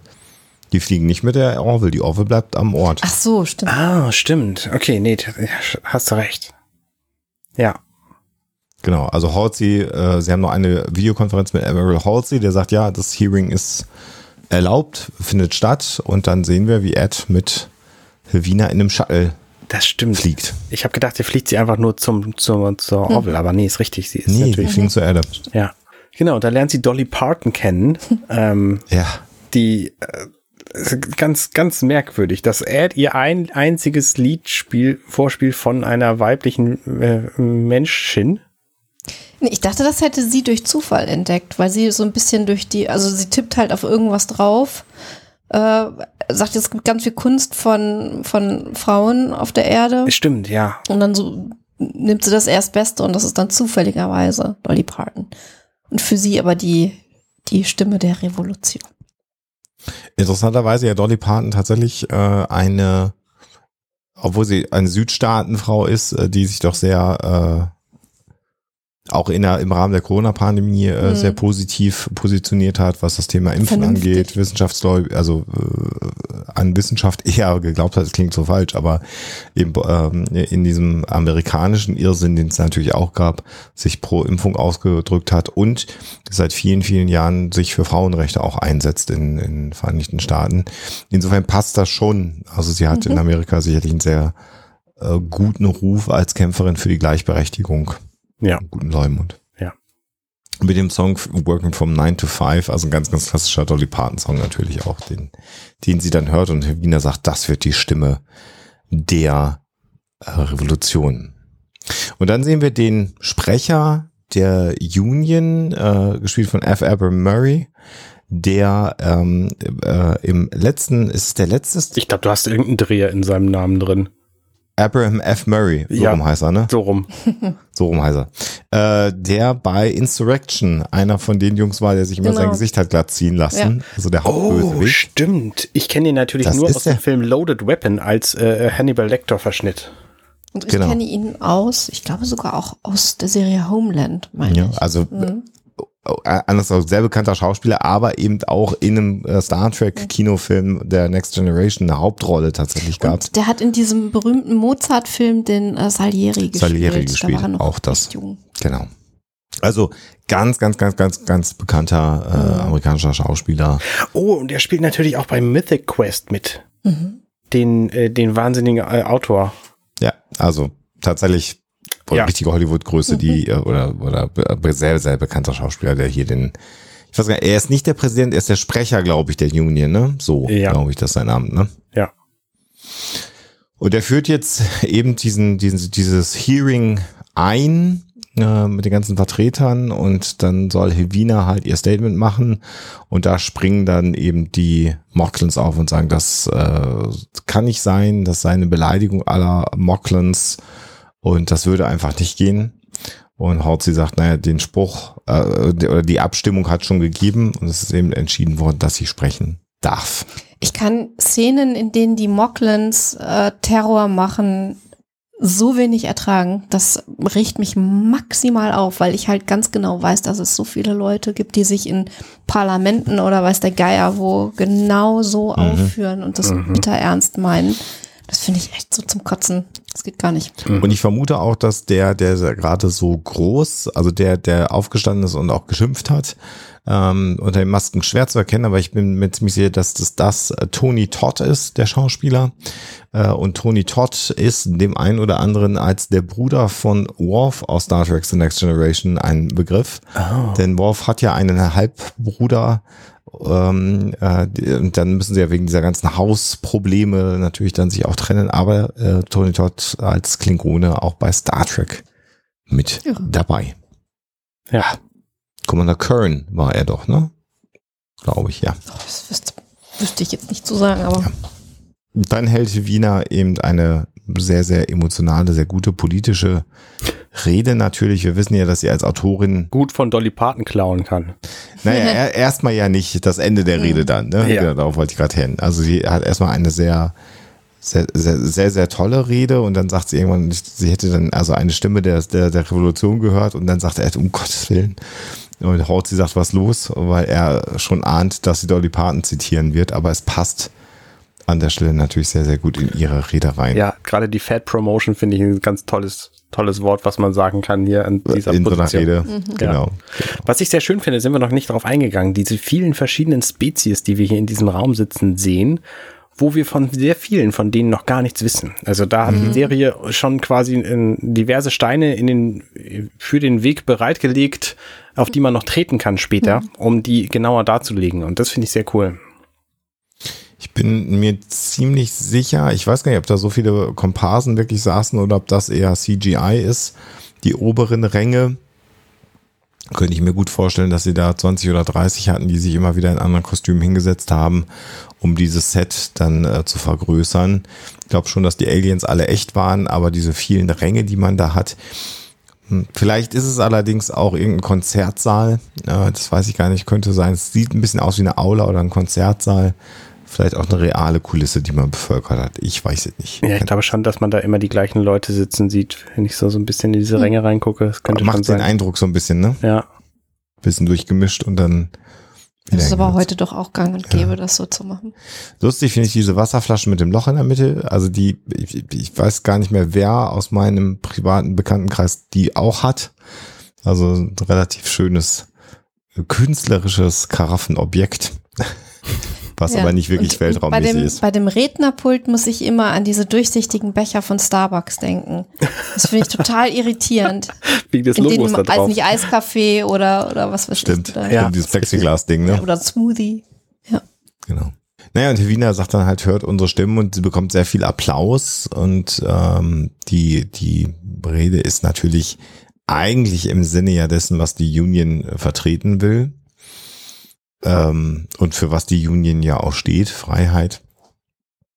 Und dann springt halt wieder der Mocklin auf und der sagt dann, wenn äh, dieser Kolonie Unabhängigkeit gewährt wird, dann wird Mokles austreten und damit sind dann auch im Grunde genommen die Waffenlieferungen vorbei. Und dieses sich abhängig machen von, ich will jetzt nicht so einen drastischen Ausdruck äh, benutzen, von problematischen Spezies, Mhm. Wesen, Autokratischen was, äh, Staaten. Autokratischen Staaten.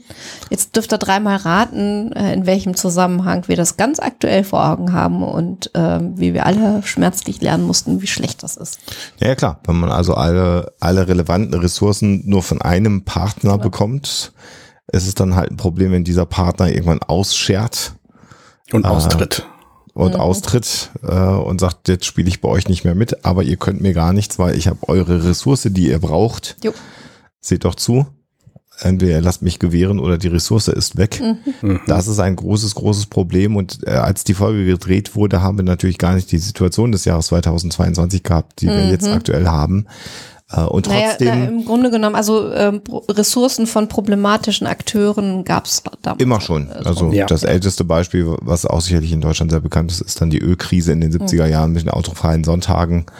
Ähm, wo dann einige Staaten, aus denen das Öl kam, gesagt haben, wir machen das jetzt mal ein bisschen teurer und reduzieren gleichzeitig die Fördermengen.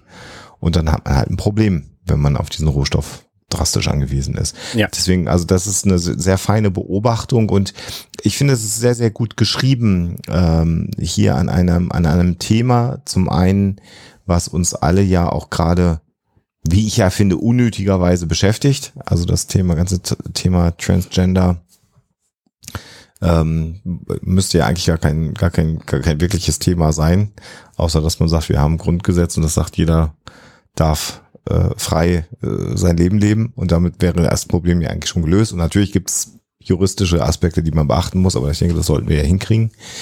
Ähm, also das ist im Grunde genommen ja die Grundthematik, die jetzt natürlich gekoppelt wird vor dem, vor der Gefahr des, des der, der Kalon. Äh, ohne uns könnt ihr halt nicht gegen die Kalon kämpfen. Ja, ich glaube tatsächlich auch, dass da noch nicht das letzte Wort gesprochen wurde bei unserer aktuellen Ressourcenabhängigkeitssituation. Nee. Mhm. Ähm, und dass das auch nicht der einzige Akteur ist, der uns äh, jetzt hier äh, mal so richtig in die Suppe spucken könnte. Nee. Also da nee. wird's noch, nee, da wird's noch diverse äh, unliebsame Momente geben. Ne? Ich meine, wir beziehen auch unsere Elektronik aus einem anderen sehr großen mhm. Land, wo die. Das ist nicht unbedingt für die Menschenrechts. So ungefähr. Und äh, es gibt auch diverse andere Dinge. Also auch die, die direkte Elektronik, die ich hier so um mich rumstehen habe, die kommt aus Kalifornien zum Beispiel. Ähm, wer weiß, was da noch passiert. Also es mhm. dürfte, dürfte spannend werden. Das ist aber mhm. auch, um nochmal die positive Kurve zu kriegen hier an dieser Stelle, wenn ich mir das aktuelle Weltbild so angucke, frage ich mich, wie die Menschheit das schaffen soll, überhaupt zu überleben. Und dann gucke ich mir so eine Science-Fiction-Serie wie diese hier an und denke mir, ja, doch, es, es wird schon irgendwie klappen. Ich bin doch ziemlich oh, sicher, oh, dass es irgendwie funktionieren wird. Deswegen mag ich halt Star Trek und The Orville so gerne, weil die mir einfach das Gefühl geben, irgendwie wird es die Menschheit schaffen. Ja, wobei ich einmal, äh, kann ich es auch nochmal ansprechen, mich nicht erinnern kann in meinem Leben. Äh, wir haben jetzt vor wenigen Tagen eine Reise vom Westen Deutschlands in den Süden äh, gemacht, äh, mehrere hundert Kilometer. Und ich kann mich in meiner Lebenszeit nicht daran erinnern, an so viel äh, äh verbranntem und ausgetrocknetem äh, Flächen vorbeizufahren, die eigentlich grün ja. sein müssten. Und zwar mhm. halt alles Maisfelder, braun und vertrocknet und zwar äh, hunderte von Kilometer lang. Das habe ich noch nicht gesehen. Also die, die Auswirkungen von Trockenheit, die wir jetzt hier im Sommer 2022 haben, die man auch einfach sehen kann. Mhm. Das hat mich schon auch ein ich bisschen hab, mitgenommen. Aber ich, ich müsste es jetzt nochmal, wo wir gerade bei dem Thema sind, kleiner Exkurs, ähm, gerade gelesen, ich müsste es nochmal ähm, detaillierter nachlesen, ähm, dass es ein weit verbreitetes Missverständnis ist, dass das schnelle Einsparen von äh, CO2 nur sehr langfristige Auswirkungen hätte. Also man hat wohl festgestellt, ähm, dass ähm, anhand Berechnungen, vermute ich mal, oder Modellrechnungen, dass das Einsparen von CO2, wenn wir es jetzt denn tun würden, sehr, sehr schnell innerhalb von ein paar Jahren schon Auswirkungen hätte. Also positive Auswirkungen. Und ich finde, das ist, das ist echt mal ein Grund zu sagen, ähm, wir können diese blöde Kurve noch kriegen, wenn wir das nur machen würden. Äh, das geht natürlich nicht mit Parteien, die sagen, äh, da muss der Deus, Deus Ex Machina kommen, vorher machen wir nichts ähm, sondern das müsste halt jetzt äh, gehandelt werden. Dann könnte das funktionieren. Sei doch mal ein bisschen Technologie. ähm, ich glaube tatsächlich, dass wir, oh Gott, oh Gott, ähm, das, das, da brauchst du eigentlich niemanden zu überzeugen, der sich einfach mal angeguckt, wie das 2020 war, als alle Leute zu Hause geblieben sind. Ne, ich mhm. meine, das ist dann sehr, sehr mhm. stark vermemt äh, worden, also in Memes umgewandelt worden. Nature is coming ja. back, so.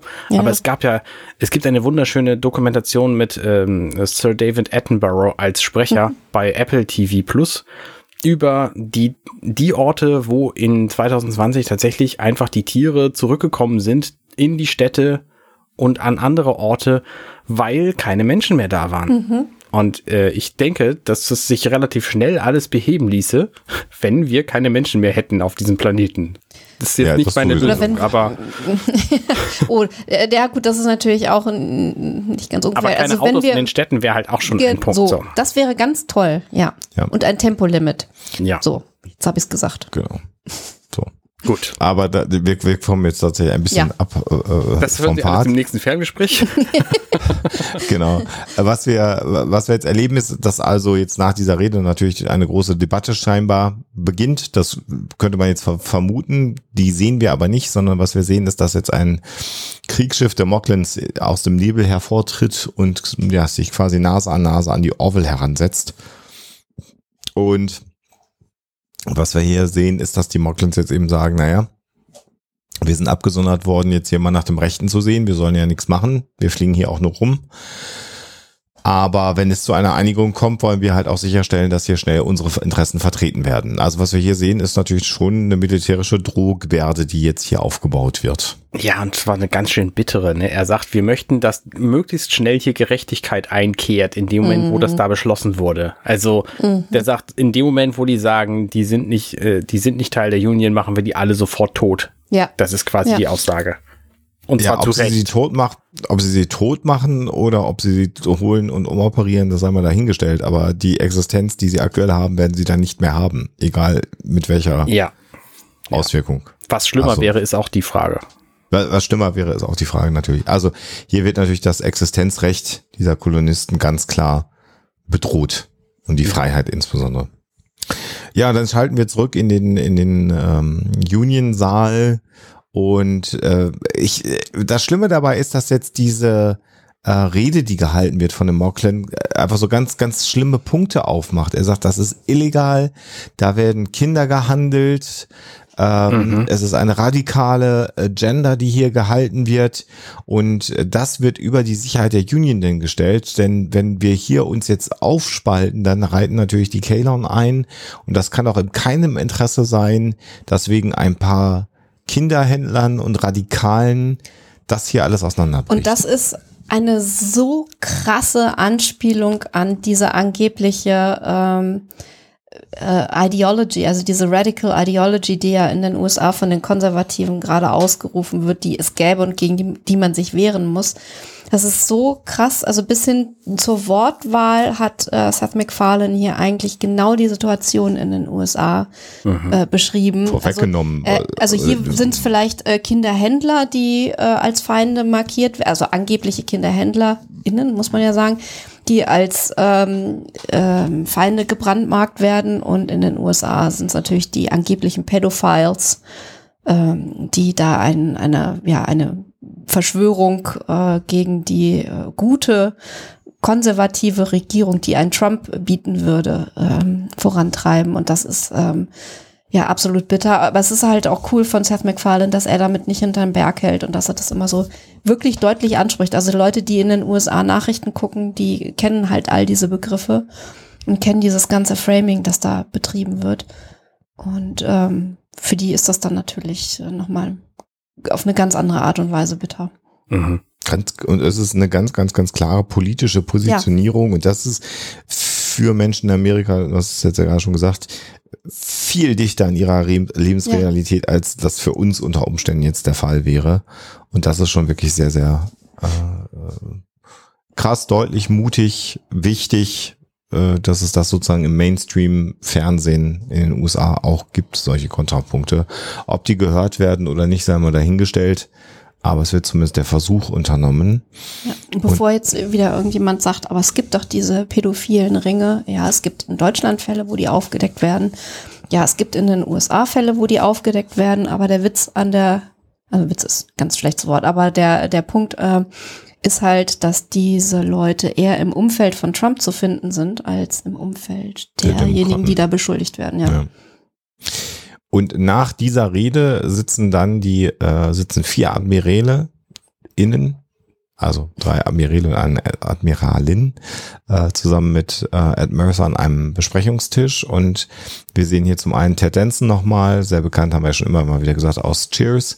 Und wir sehen Ron Canada, ähm, der einfach überall irgendwo mal mitgespielt hat. Also der ähm, ist so oft auch in Serien dabei gewesen als äh, Schauspieler, dass das Gesicht einem einfach unfassbar bekannt ist. Und Kelly Hu hat ja auch schon häufiger die Rolle eines äh, einer Admiralin gespielt in The Orville. Und ich finde hier in dieser Debatte, äh, das ist so entlarvend, dass natürlich die ähm, Admiralin in, äh, hier im Grunde darum darüber reden, dass sie natürlich die Moglans sind frei in ihrer Entscheidung und wir dürfen denen nicht unsere Ethik aufstülpen Mhm. und gleichwohl dürfen wir sie auch nicht äh, verlieren aus der Union, weil dann die Waffen weg sind. Und Ed sagt äh, am Ende diesen wunderbaren Satz, aber wenn wir hier ihnen das durchgehen lassen, um die Union zu verteidigen und die Waffen zu lassen, was, was verteidigen wir denn dann noch? Ja. Also verteidigen wir dann noch die Werte der Union? Ja. Und das, Das finde ich genau ein, ein, ein, ein sehr, sehr guten Fantastisches Punkt, ganz, Plädoyer, ganz ja. wichtig Mhm. geschrieben. Ja, das ist einfach ganz, ganz, ganz toll. Und äh, ihm wird vorher ja unterworfen, das ist ein wunderbar geschriebener Dialog von Ted Danson, der sagt, ja, ja, aber die Situation ist unfassbar kompliziert und äh, sie vereinfachen mir das jetzt hier einfach viel zu sehr, nicht? Also das ist gar nicht ihr Part als Captain. Und dann kommt ja dieser Satz, weil im Grunde genommen, klar kann man das alles ganz, ganz kompliziert sehen, aber er holt es einfach auf den Punkt. Mhm. zurück, um den es eigentlich gehen sollte. Was wollen wir denn eigentlich verteidigen? Ja. Und das finde ich super. Ja.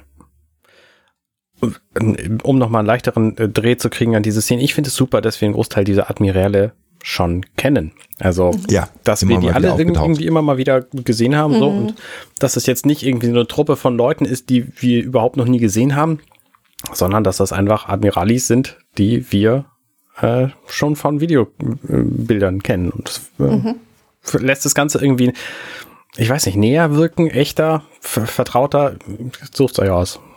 Ja, und ich finde es eigentlich ganz schön, also mal abgesehen von den Hispanics, sind da halt auch alle Ethnien in den Vereinigten Staaten vertreten. Das ist mir auch nochmal aufgefallen, das finde ich auch sehr, sehr schön. Also auch da, äh, dass man das schön durchgemischt hat. Es sind zwar zwei alte weiße Männer dabei, aber dann eben auch eine Person of Color und mit Kelly Hu äh, eine asiatischstämmige äh, stämmige Amerikanerin. Also das ist, finde ich, auch schön gemacht und gar nicht aufdringlich, weil sie halt alle einzeln schon mal aufgetaucht sind, wie du sagst. Und dann fügt sich das sehr, sehr schön. Und ähm, Sichtbarkeit ist ja auch ein spannendes Thema in Ja. der heutigen Zeit. Ja, dann springen wir wieder zurück zum äh, Planeten und dann erleben wir, wie ich auch wieder finde, eine sehr, sehr bedrückende, aber auch extrem gute Szene, nämlich dass Borges im, im, in der Kantine sitzt und was trinkt an einem Fenster und Kelly sagt, ähm, wir werden von, von Ed Hearn, äh, Hearn hören. Ähm, Deutsch, Englisch ist nicht gut auf Dauer für mein Gehirn. Und äh, Kelly stellt äh, Borges die interessante Frage, was, was, mach, was machst du denn, wenn die Mocklin austreten Mhm. aus der Union? Also, weil damit ja sozusagen das Leben von Bortus den maximalen Impact hat. Also entweder ist er dann auch raus aus seinem Job und ist dann ein Mocklin und muss da dann äh, sein Leben äh, leben oder aber er verlässt sozusagen seinen Planeten äh, für immer und seine seine seine Gesellschaft, seine Kultur. Ganz ganz spannende Frage. Wobei das natürlich nicht das erste Mal ist, ne? Das ist ja gerade erst ein paar Folgen her, da hatten wir dieselbe Situation mit Isaac auch. Ja, ja, stimmt, Und stimmt. äh, das gibt's ja grundsätzlich immer dann, wenn irgendwo ein Krieg begonnen wird. Was passiert mit den Leuten, die sich vorher in den Friedenszeiten ähm, auf der anderen Seite befunden haben? Ja. Also da muss man einfach irgendwie fair und vorsichtig mit umgehen mit dieser Situation. Ja, und dann kommt äh, Kleid und sagt, komm nach Hause. Ähm, das, wir müssen über viele Dinge reden. Und Bortus sagt, naja, es gibt aber gar nicht so viel äh, zu besprechen, bevor nicht der äh, die, der, der, der Council, der Rat eine Entscheidung getroffen hat. Und Bortus äh, und Klein sagt, naja, wir müssen aber schon besprechen, was passiert, wenn die Mocklins austreten. Und dann hält Bortus Kleiden ja im Grunde genommen eine Standpauke. Mhm. Sitzend, eine Standpauke ist auch beeindruckend. sitzender Standpauke halten. Das finde ich auch gut. Und er, er spiegelt jetzt nämlich Kleiden, dass Kleiden ja eben von den Frauen im Grunde genommen angewidert ist, unter denen er immer leben muss, dass er sich zurückzieht aus dem gesellschaftlichen Leben und dass er jetzt auch gerade Kelly noch nicht mal angeguckt hat oder Mhm. begrüßt hat, der immer ein Commander ist und ihm vorrangig natürlich ist. Und Kelly sagt dann, okay, das ist eine Sache unter euch, ich, ich äh, gehe dann mal, das solltet ihr untereinander klären. Und Borto sagt, nee, bitte bleiben Sie hier. Und äh, es geht dann ja nochmal weiter. Ähm, also das fasst ja halt gerade zusammen, dass, dass äh, er ihm jetzt den Vorwurf macht, dass Kleiden eigentlich da überhaupt nicht äh, modern sein will. Und er wirft ihm halt auch vor, dass er sich an alte Traditionen festhält, die eigentlich gar keinen Nutzen haben. Und dass er ihr gemeinsames Kind ja im Grunde genommen mit, mit einer Ignoranz aufziehen möchte. Ja, genau.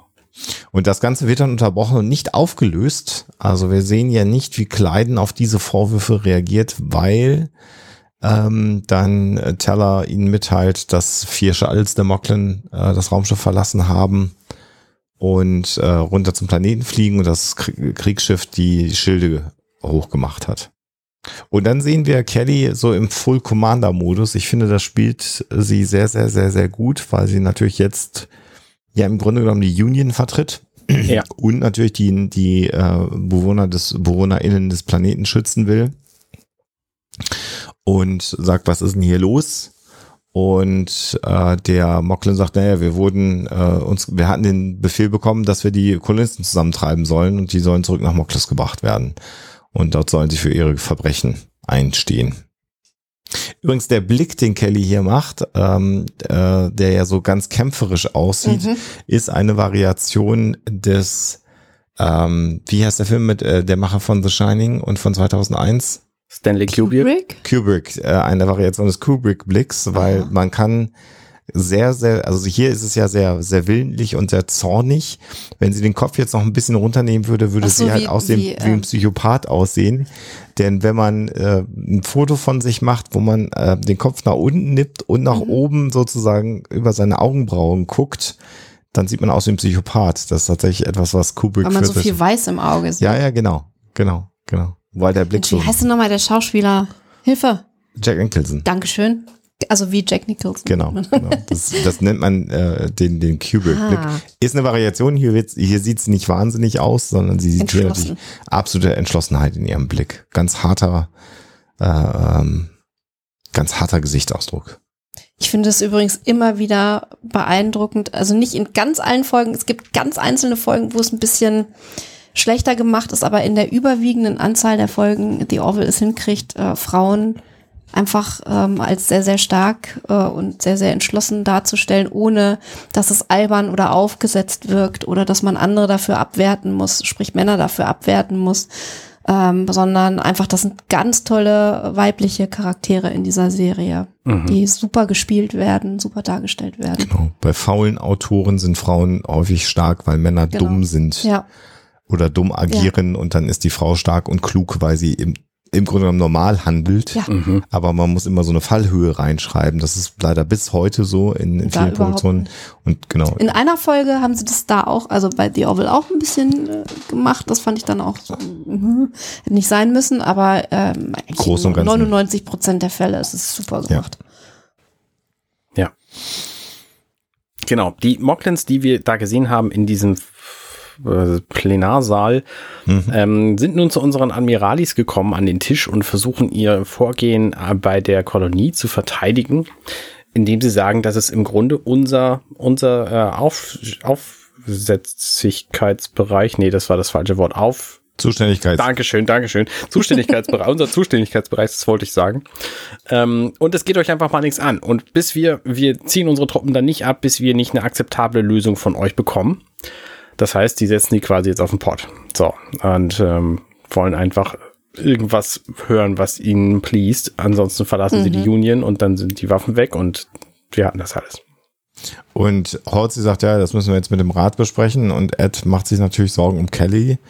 Äh, und er sagt, ich kann ihr einfach nicht sagen, dass sie nichts machen soll da draußen. Und Halsey sagt dann, sie sagen ihr, dass die, dass sie einfach sich zurückhalten soll und die Orville soll keine aggressiven Handlungen äh, machen, die die Situation eskalieren könnten. Und Ed ähm, möchte ihm widersprechen und dann sagt Halsey, naja, aber wir alle wissen ja, in so einem Nebel ist halt die Kommunikation jetzt auch nicht so gut und nicht So alle toll, diese- Nachrichten ja, kommen an. Tolle Szene. Ähm, das kann vielleicht nicht ankommen. Und dann ist es halt so schön, dass Oh, Ed halt einfach total blöd ist. Ich finde einfach Victor Garber so schön. In jeder Ja. Rolle, die er Ja. spielt, ist er fantastisch. Und ach, hier Ja. ist es wieder so eine seiner, seiner Glanzleistungen, wie er diesen, diesen äh, Diese geheimen. Naivität Ja. spielt. ja, Ja, genau. ja, ist schön. Gefällt mir so und gut. dann, wie, ich finde, hier spielt auch tatsächlich Seth MacFarlane das wunderbar. Ja. Sagt, aber das ist doch alles, die ganze Technik ist doch komplett erneuert worden. Und natürlich kommt auch die Nachricht und dann, oh, das ist ein wunderbarer Moment. Und dann dieser, dieser Blick vom, vom Admiral noch am Ende. Mhm. Genau, und, er- genau, und sagt dann, ah, es war ein langer Tag, Sir, äh, habe ich, ich habe das, so- und dann, genau, dieser gönnerhafte Blick, Ja. wo der Ja. Admiral sagt, ja, mein Gott, jetzt hat er es gerafft. Er ist übrigens, äh, Groschen ist gefallen. Victor Garber ist einer der Gründe, warum man Titanic gucken sollte, obwohl er dann nur drei Szenen hat und warum man auch Mhm. Ja, Alias gucken sollte, die Serie Ah, mit Jennifer Garner. Die ist, Okay. äh, da spielt er auch eine wichtige Rolle. Ja. Ja, dann sind wir zurück bei den Schiffen und Teller sagt, wir haben eine Übertragung von der Erde. Und ähm, Kelly hofft, dass Ed jetzt sagt, dass sie handeln soll. Was er ja erstmal nicht sagt. Und ich finde es ganz spannend, dass er im, im Grunde genommen, äh, dass er dann beschließt mit der Aussage, naja, äh, kümmere dich mal um deinen, um deinen Teint.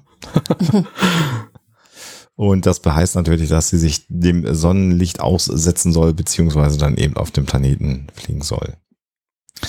Und sie geht dann auf die geöffnete Brückentür zu. Ich wollte es einmal kurz erwähnt haben. In dieser Situation ist die Brückentür geöffnet und äh, will dann ein Shuttle nehmen, um runter zum Planeten zu fliegen. Und äh, Bortes möchte sie begleiten. Und sie sagt, naja, das ist, das kann das mögliche Ende meiner Karriere sein. Und das kann ich niemandem befehlen. Also sie haben jetzt das Kommando, das ist ein Befehl. Und Bortes antwortet mit Nein, ich muss einfach diesem Befehl jetzt widersprechen. Ja, aber mhm. Bortes, sie würden sich gegen ihre eigenen Leute stellen. Und Bortes antwortet, wir verlieren Zeit. Und ich finde, das ist eine so schöne, sehr klare Ansage, wo er steht, was diesen mhm. Konflikt angeht. Äh, er würde sich ohne zu zögern gegen seine Leute stellen für die Rechte, die die Union vertritt. Ja. Und damit hat dann Teller das Kommando, die dann so etwas, das englische Wort ist apprehensive, sich dann auf den Captain's Chair setzt, weil die Situation ja wirklich kurz vor einer Eskalation mhm. natürlich ist. Äh, da möchte man ja nicht unbedingt das Kommando übernehmen. Und das Shuttle fliegt dann an dem äh, Kampfschiff äh, der Moklen vorbei und wird dann mit dem Traktorschal festgehalten und sie können sich da auch nicht befreien. Und Teller sagt dann, dass sie auf diesen Traktorschall schießen sollen. Und Gordon sagt, hey, aber das ist dann tatsächlich ein aggressiver Akt. Ähm, das wäre Krieg oder würde Krieg bedeuten. Und dann sagt Teller, ja klar, das ist schon klar. Äh, und, und Gordon sagt, aber das kannst du nicht alleine entscheiden. Das hat Kelly auch nicht gesagt. Und Kelly wird niemals diesen Befehl geben. Und dann sagt Teller, nee, das wird sie auch nicht machen. Ähm, also, wenn sie ihre Karriere beenden kann, kann ich auch meine Karriere beenden. Und das ist ihre Rechtfertigung, das jetzt einfach zu tun. Auch sehr cool. Ja, das sind also sehr, sehr viele Karrieren gerade auf dem Spiel.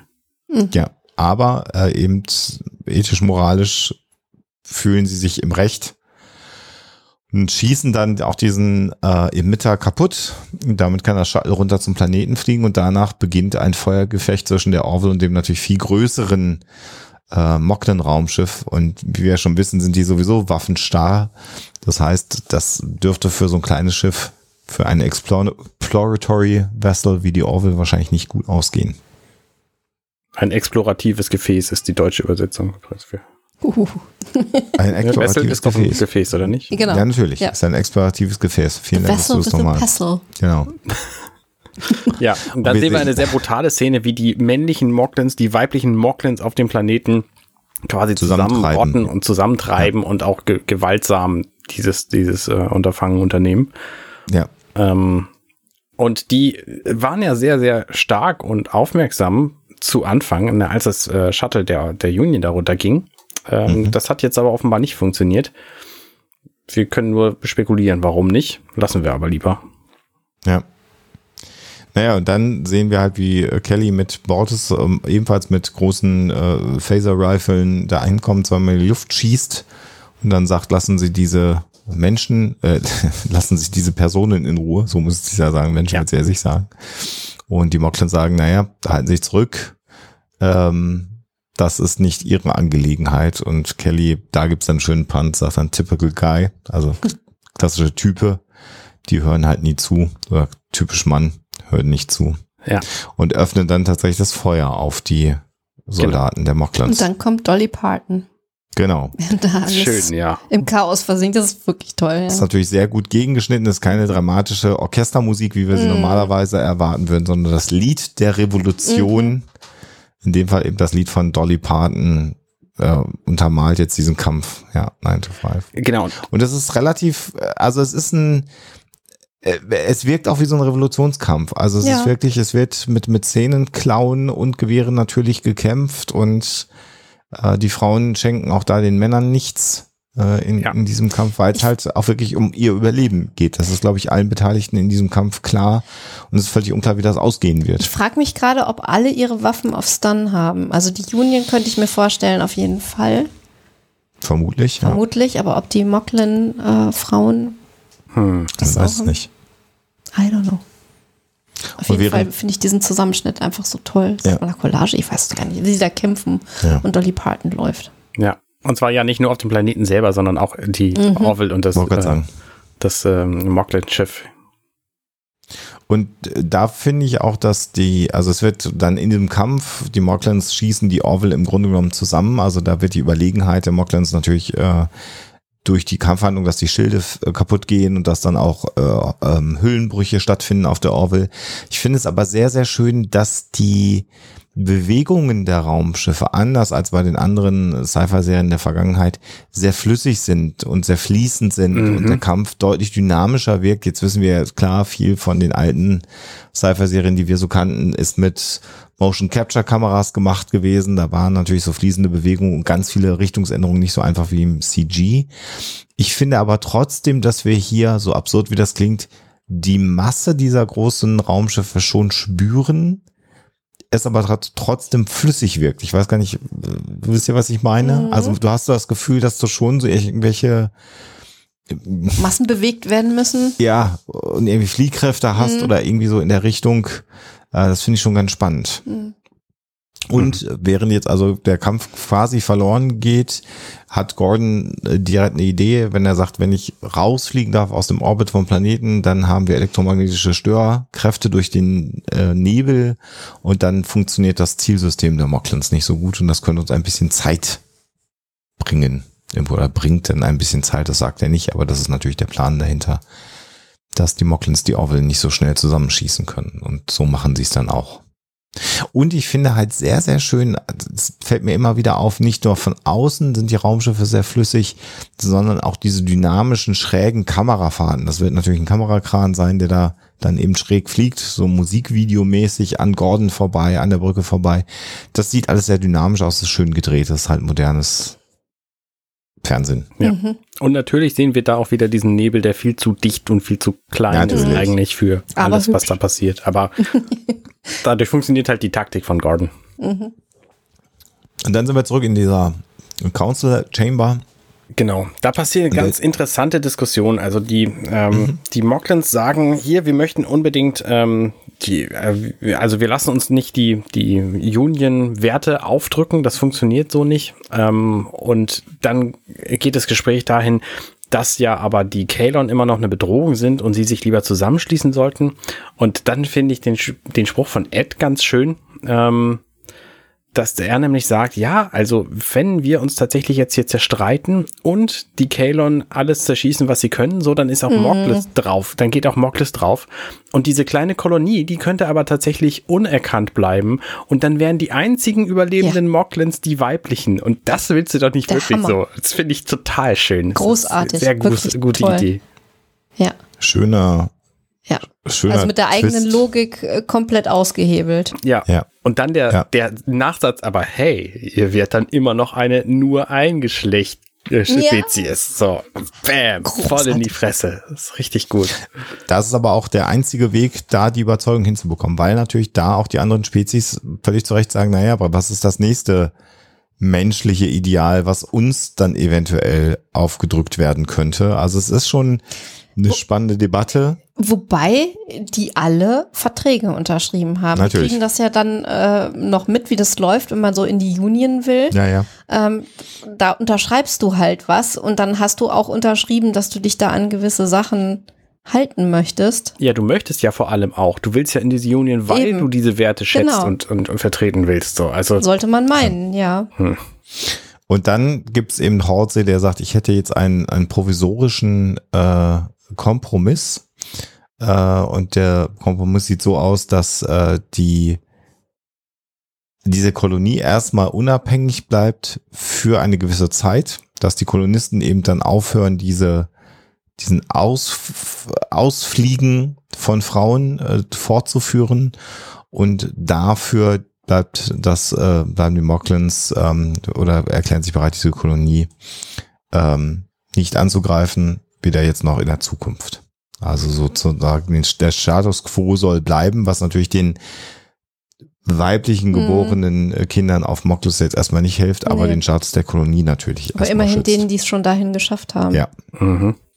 Ja, und das hat dann natürlich auch die Konsequenz, äh, dass ähm, der Kampf auf dem Planeten in diesem an diesem Zufluchtsort, in dieser Siedlung äh, zu Ende gehen äh, kann. Nachdem er aber erstmal Nachdem noch er erstmal noch ist. fröhlich weitergeführt ja. wird, logisch, weil die Moklen-Männer immer noch versuchen, da die Bewohner der Siedlung abzutransportieren.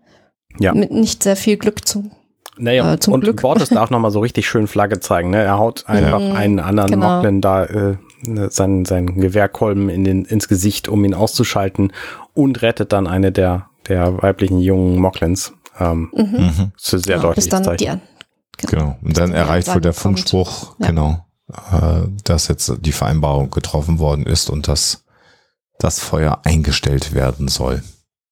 Genau. Dann kommt äh, Bortus mit der jungen äh, Moklen zurück und man ist überrascht, dass Frieden herrscht. Und Bortus sagt dann zu dem jungen Mädchen, es ist in Ordnung, jetzt bist du sicher. Und sieht sicherlich da ein Stück weit wahrscheinlich Topa sogar in Mhm. diesem jungen Mädchen, mhm. der ja nicht mehr ist, Mhm. aber so alt wäre ja ungefähr Topa jetzt, wenn es ein Mädchen wäre. Wenn er ein Mädchen wäre. Ja, und dann sehen wir nämlich eine wunderschöne Szene, die mir sagt, okay, ich habe mich doch geirrt, was die, was die Location angeht, weil das sieht Ja. sehr nach Außengelände aus hier, was Ja. da jetzt zu sehen Ja, ist. das habe ich da auch Ich glaub's schon. gerade. Mhm. Übrigens haben die ähm, weiblichen Mocklen wunderschöne Kostüme Ja, an. Die sind sehr so viel detailliert, Ja, so viel Liebe gemacht, Stickereien, verschiedene Lagen, Borten. Wirklich ganz toll. Mhm. Noch ein Detail, was ich ganz spannend finde. Äh, die sind dann wieder in diesem Büro von Hivina, Mhm. ähm, in dieser Hütte. Und man würde ja meinen, so eine Hütte ist relativ simpel gebaut. Aber auch diese Hütte hat das, was es in den USA offensichtlich an jeder dritten Ecke geben muss, in die Wand eingelassene Regale. Weil deren Wände offensichtlich sowieso alle nur aus Pappe bestehen oder aus Pappmaché oder aus ich Holz. weiß nicht was. Ähm, Ja. Dass man da eben mal ein Stück raussägen kann, um da ein Regal einzubauen. Das würde bei uns einfach niemand machen, weil unsere Wände aus massivem Stein sind hier. Das stimmt. Das ist einfach undenkbar. Dann, dann musst du schon, da müsstest du quasi den Rest der Wand davor bauen, damit es bei uns funktioniert. Naja, eine Nische vielleicht oder ein Absatz oder so schon, aber stimmt. Ähm, Richtige Bücher, Holzregale in den. Das ist halt un unwahrscheinlich. Und das gibt's halt hier in dieser Hütte genauso wie ja auch in den, in den Büros von Ed zum Beispiel. Mhm. Ja. Ja. Und es kommt dann der Austausch zustande, wo sie dann sagen, na, so richtig toll ist das ja nicht, äh, was wir erreicht haben. Und Hevine sagt, naja, immerhin, also die Frauen, die hier auf der Kolonie jetzt gerade leben könnten, jetzt zurück auf Moklos sein und äh, einer Zwangsoperation unterzogen werden. Äh, und insofern, und danach wahrscheinlich im Gefängnis sein. Und insofern ist sie jetzt erstmal damit zufrieden, dass diese Menschen, diese Frauen äh, sicher sind und ihren in ihren Identitäten geschützt sind. Ja. Und der Untergrund, danach fragt dann Wortes, sagt sie, ja, der ist jetzt weg. Aber immerhin, also die Debatte ist jetzt ja im Raum. Mhm. Und sie sagt, vielleicht wird es dann demnächst einen neuen Untergrund geben. Wir sind es nicht mehr, die Revolution hat begonnen. Und sie sagt, wir werden einen kleinen Sieg nach dem anderen. Und dann fragt sie noch, ob äh, Ed äh, glaubt, dass Dolly Parton stolz auf sie gewesen wäre. Und Ed sagt, ja, definitiv. Das ist schön. Mhm. Das ist sehr schön. Hat auch, wird, wird alles noch eine Bedeutung haben. Merken Sie sich das hier alles für später. Schreiben Sie es auf, es könnte noch wichtig Könnte werden. nochmal wichtig werden. Und dann kommt die Szene, die mich am aller, allermeisten überrascht hat, nämlich Bortes geht zurück in die Schule, sieht, dass Topa am Arbeiten ist. Äh, und zwar nicht alleine, sondern er spielt, äh, Quatsch, am Arbeiten, am Spielen natürlich. Und er spielt nämlich mit genau dieser Olivia, die er am Anfang geschubst und äh, nicht ernst und äh, wertvoll gefunden hat. Und Bortes lächelt. Und ich bin mir ziemlich sicher, das ist das allererste Mal, dass ich ihn lächeln sehe. Naja, es ist natürlich so, äh, ich glaube, du wirst das als Vater wahrscheinlich eher äh, nachvollziehen können als wir, äh, wenn du siehst, dass dein Kind äh, deinen Werten nachkommt sozusagen, die du hast. Wenn du siehst, Teil, das, was äh, mir wichtig ist, ist jetzt auch meinem, meinem Kind wichtig.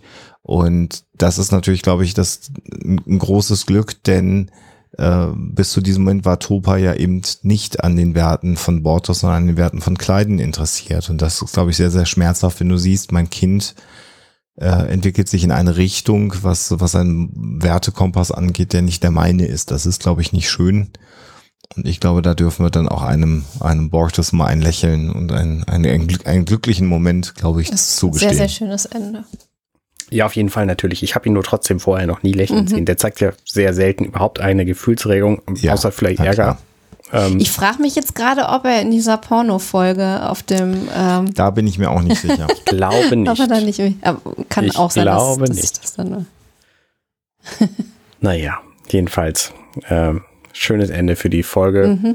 Jedenfalls, was diesen, Folge. was diesen kleinen Sieg hier angeht.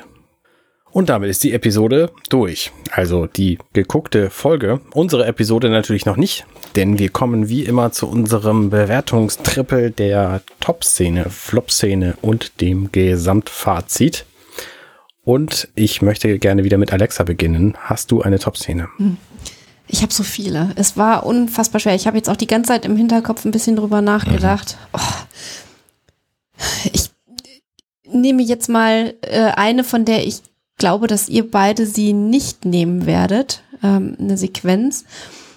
Äh, und zwar einfach, also die hat jetzt nicht so furchtbar viel Tiefgang wie der ganze Rest, äh, aber sie ist einfach cool und ich fand sie, habe sie genossen. Es ist eine Sequenz und zwar die, wo zu Dolly Parton die männlichen Mockeln auf dieser, in dieser Siedlung einen auf die Mappe kriegen, wo einfach sich alle mit Händen und Füßen wehren und Kelly mitmischt und ähm, einfach verhindert, dass die äh, weiblichen Mockeln da abtransportiert werden. Das fand ich schön, das habe ich genossen, weil ich mich die ganze Zeit vorher so geärgert habe. Und da dachte ich, das muss jetzt mal einfach sein. Das Ja. ist gut. Ja. Ich mache einfach mal weiter, weil Alexander mir sonst nämlich meine Top-Szene direkt wegnimmt. Ähm, meine Top-Szene ist die, wo die Admiralis am Tisch sitzen und Ed schließt mit den Worten, wir haben unsere Werte, wenn wir die nicht verteidigen, was verteidigen wir denn dann eigentlich? Das finde ich einfach eine so, so, also der gesamte Dialog ist schön geschrieben, aber dieses äh, Ende ist einfach voll auf den Punkt. Ja, ähm, wäre sie gewesen. Also, erkennt, erkennst, Das habe ich mir gedacht. Und die hat, war nämlich natürlich bei mir auch in. die, der äh, dafür kennst du mich natürlich lang genug, dass ich diese Szene äh, hätte nehmen können. Jetzt wird es ein bisschen schwieriger. Ähm, ich will ja auch keine Scheiß. Du kannst auch Szene nehmen. dieselbe Szene nehmen, das ist völlig in Ordnung. Du kannst auch drei Szenen nehmen, wenn dir keine einfällt, kannst du auch keine nehmen. Okay. Ich nehme mal, ich nehme mal was ganz anderes aus einem ganz anderen Grund eine Top-Szene. Ich finde, eine der Top-Szenen ist auch die Argumentation der äh, Mocklins nach der Rede von Hevina in dieser Council Chamber. Ich finde, das ist eine Top-Szene, weil dort äh, Ja. Seth MacFarlane mit seinem Autorenteam oder das Autorenteam, er, er hat ja auch nicht alles geschrieben an der Serie, muss man auch mal sagen, äh, einfach so genau insbesondere die amerikanische Situation abgebildet hat und, und, und die Misere, vor der eine, eine sehr, sehr alte Demokratie steht, die, die dabei ist, tatsächlich zu scheitern und, und, und in einen autokratischen Staat zu kippen und diesen Popu, Populismus in dieser Art und Weise darzustellen, wo einem, wenn man auch nur ein ganz, ganz kleines humanistisches Herz hat, ja jedes Mal der Atem stockt. Und das so, also eine Geschichte so zu äh, konstruieren und eben die ganze Spezies so kon zu konstruieren, dass es in dieser Rede, die genauso im amerikanischen Kongress, Senat oder sonst wo gehalten hätte werden können, das ist ganz, ganz großartig. Und deswegen ist das eine Top-Szene, auch wenn ich sie halt vom Inhalt her ganz, ganz gastlich finde, aber ich finde, es ist sehr, sehr gut gemacht. Sehr, sehr gut. Ja, ja, würde ich genauso sehen. So, Flop-Szenen, Alexa. Äh, das Kind im Koffer. das Okay. ist einfach, weil es mich, ähm, es ist so mir gegen den Strich gegangen, weil ich mir die ganze Zeit vorgestellt habe, dass das arme Kind da durchgeschüttelt wird. Es ist nur eine ganz kleine Szene. Die Darstellung von dem Kind selber fand ich sehr niedlich, aber die Vorstellung, dass das da in dem Koffer hin und her klappert, die hat mir zugesetzt. Ja. Ähm, ich habe tatsächlich keine. Keine Flop-Szene. Ich finde, ich finde sehr, sehr viele Szenen sehr unangenehm zu gucken, aber das ist natürlich bewusst so gemacht, dass ich das empfinde hier in dieser Folge und finde da sehr, sehr viel einfach plausibel genug bis sehr gut, um hier keine Top-Szene, äh, Flop-Szene zu sein. Natürlich das mit dem Koffer, ja, ne, aber das kann ich mir schon irgendwie schönreden und auch viele andere Dinge, dass da, dass das Mädchen von Topa am Anfang gesch geschubst wird beispielsweise, ist auch so ein Beispiel für eine Szene, die ich total doof finde. Aber sie erfüllt halt ihren Zweck und deswegen, Ja, ähm, also ich sehe keine Szene, die sagt, die ich, um die Story besser zu erzählen, weggelassen hätte. Da bin ich bei dir, finde auch diese Koffergeschichte auch äh, schwierig, ähm, äh, aber äh, ich, ich finde, dass eine der Das von den vom, vom, vom Schreiben her ist sie einfach sehr, sehr gut durch die Bank durch die ganze Zeit über. Also mir würde auch wirklich keine Flop-Szene einfallen. Wunderbar. Damit hätten wir das auch. Kommen wir zum Gesamtfazit, Alexa. Die Folge ist so, so toll. Also wir haben ja einfach vieles schon äh, während der Besprechung angesprochen. Die Folge rangiert bei mir wirklich ganz, ganz oben unter den besten Orville-Folgen, weil einfach alles stimmt, die Darstellung, es ist ein bisschen Humor dabei, es werden viele wichtige Themen angesprochen. Ähm, ja, ich mach's kurz, es stimmt einfach alles, ich finde sie fantastisch. Okay. Ich finde die, die Folge tatsächlich auch sehr gelungen. Ich bin ein bisschen überrascht, wie immer bei, bei Orville-Folgen. Äh, ne, wie immer habe ich die vorher ja nicht gesehen gehabt. Inzwischen ist das kein Geheimnis mehr. Ich habe mich sehr, sehr überrascht wieder, diese Episode, weil die aus einer relativ kleinen Geschichte, Trupper weiß nicht, dass es überhaupt weibliche Mogdens gibt, einfach so ein riesen politisches Ding macht. Nach 15 mhm. Minuten, 13 Minuten, glaube ich, in der Episode ist es, wo die, wo die beiden dann äh, das, die, die Orville verlassen und äh, Ed sagt, wir müssen hinterher und gucken, was da los ist.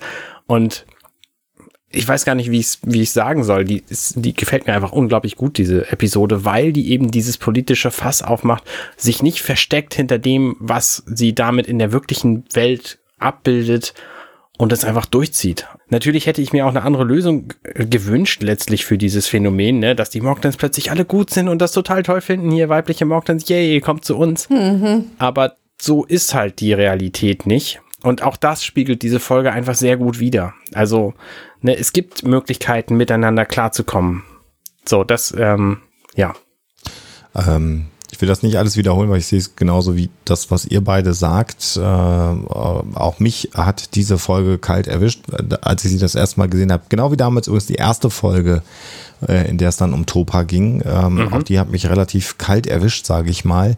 Und es ist für mich einfach der Beleg, wenn, wenn wir darüber reden, was, warum muss es eigentlich Science Fiction geben, sind genau diese beiden Folgen ganz, ganz zentral. Denn wenn du äh, vielleicht auch gar nicht in deinem privaten Umfeld äh, dich mit Themen wie Nicht-Binarität von, von Geschlecht oder ähm, Geschlechtsidentität, sage ich mal, ähm, oder eben dann auch dem Thema äh, äh, Transgender äh, auseinandersetzt und, und auch äh, den Weg der Umwandlung, wenn, wenn das in deinem privaten Leben gar nicht vorkommt, ist das hier dann immer noch etwas, wo du dich dann zumindest mal damit beschäftigen kannst. In einem anderen mhm. Kontext äh, kannst du das als Gedankenspiel annehmen und das ist eigentlich ja das, was gute Science Fiction macht, Probleme unserer Zeit in einen anderen Kontext zu setzen, damit du darüber reflektieren kannst. Und ja. es gibt wenig Sci-Fi-Episoden, die das zwar äh, sehr direkt, aber ich glaube, das braucht's auch. Also äh, wenn ich mal Star Trek Discovery nehme, da sind auch viele dieser Geschichten ein Stück weit drin,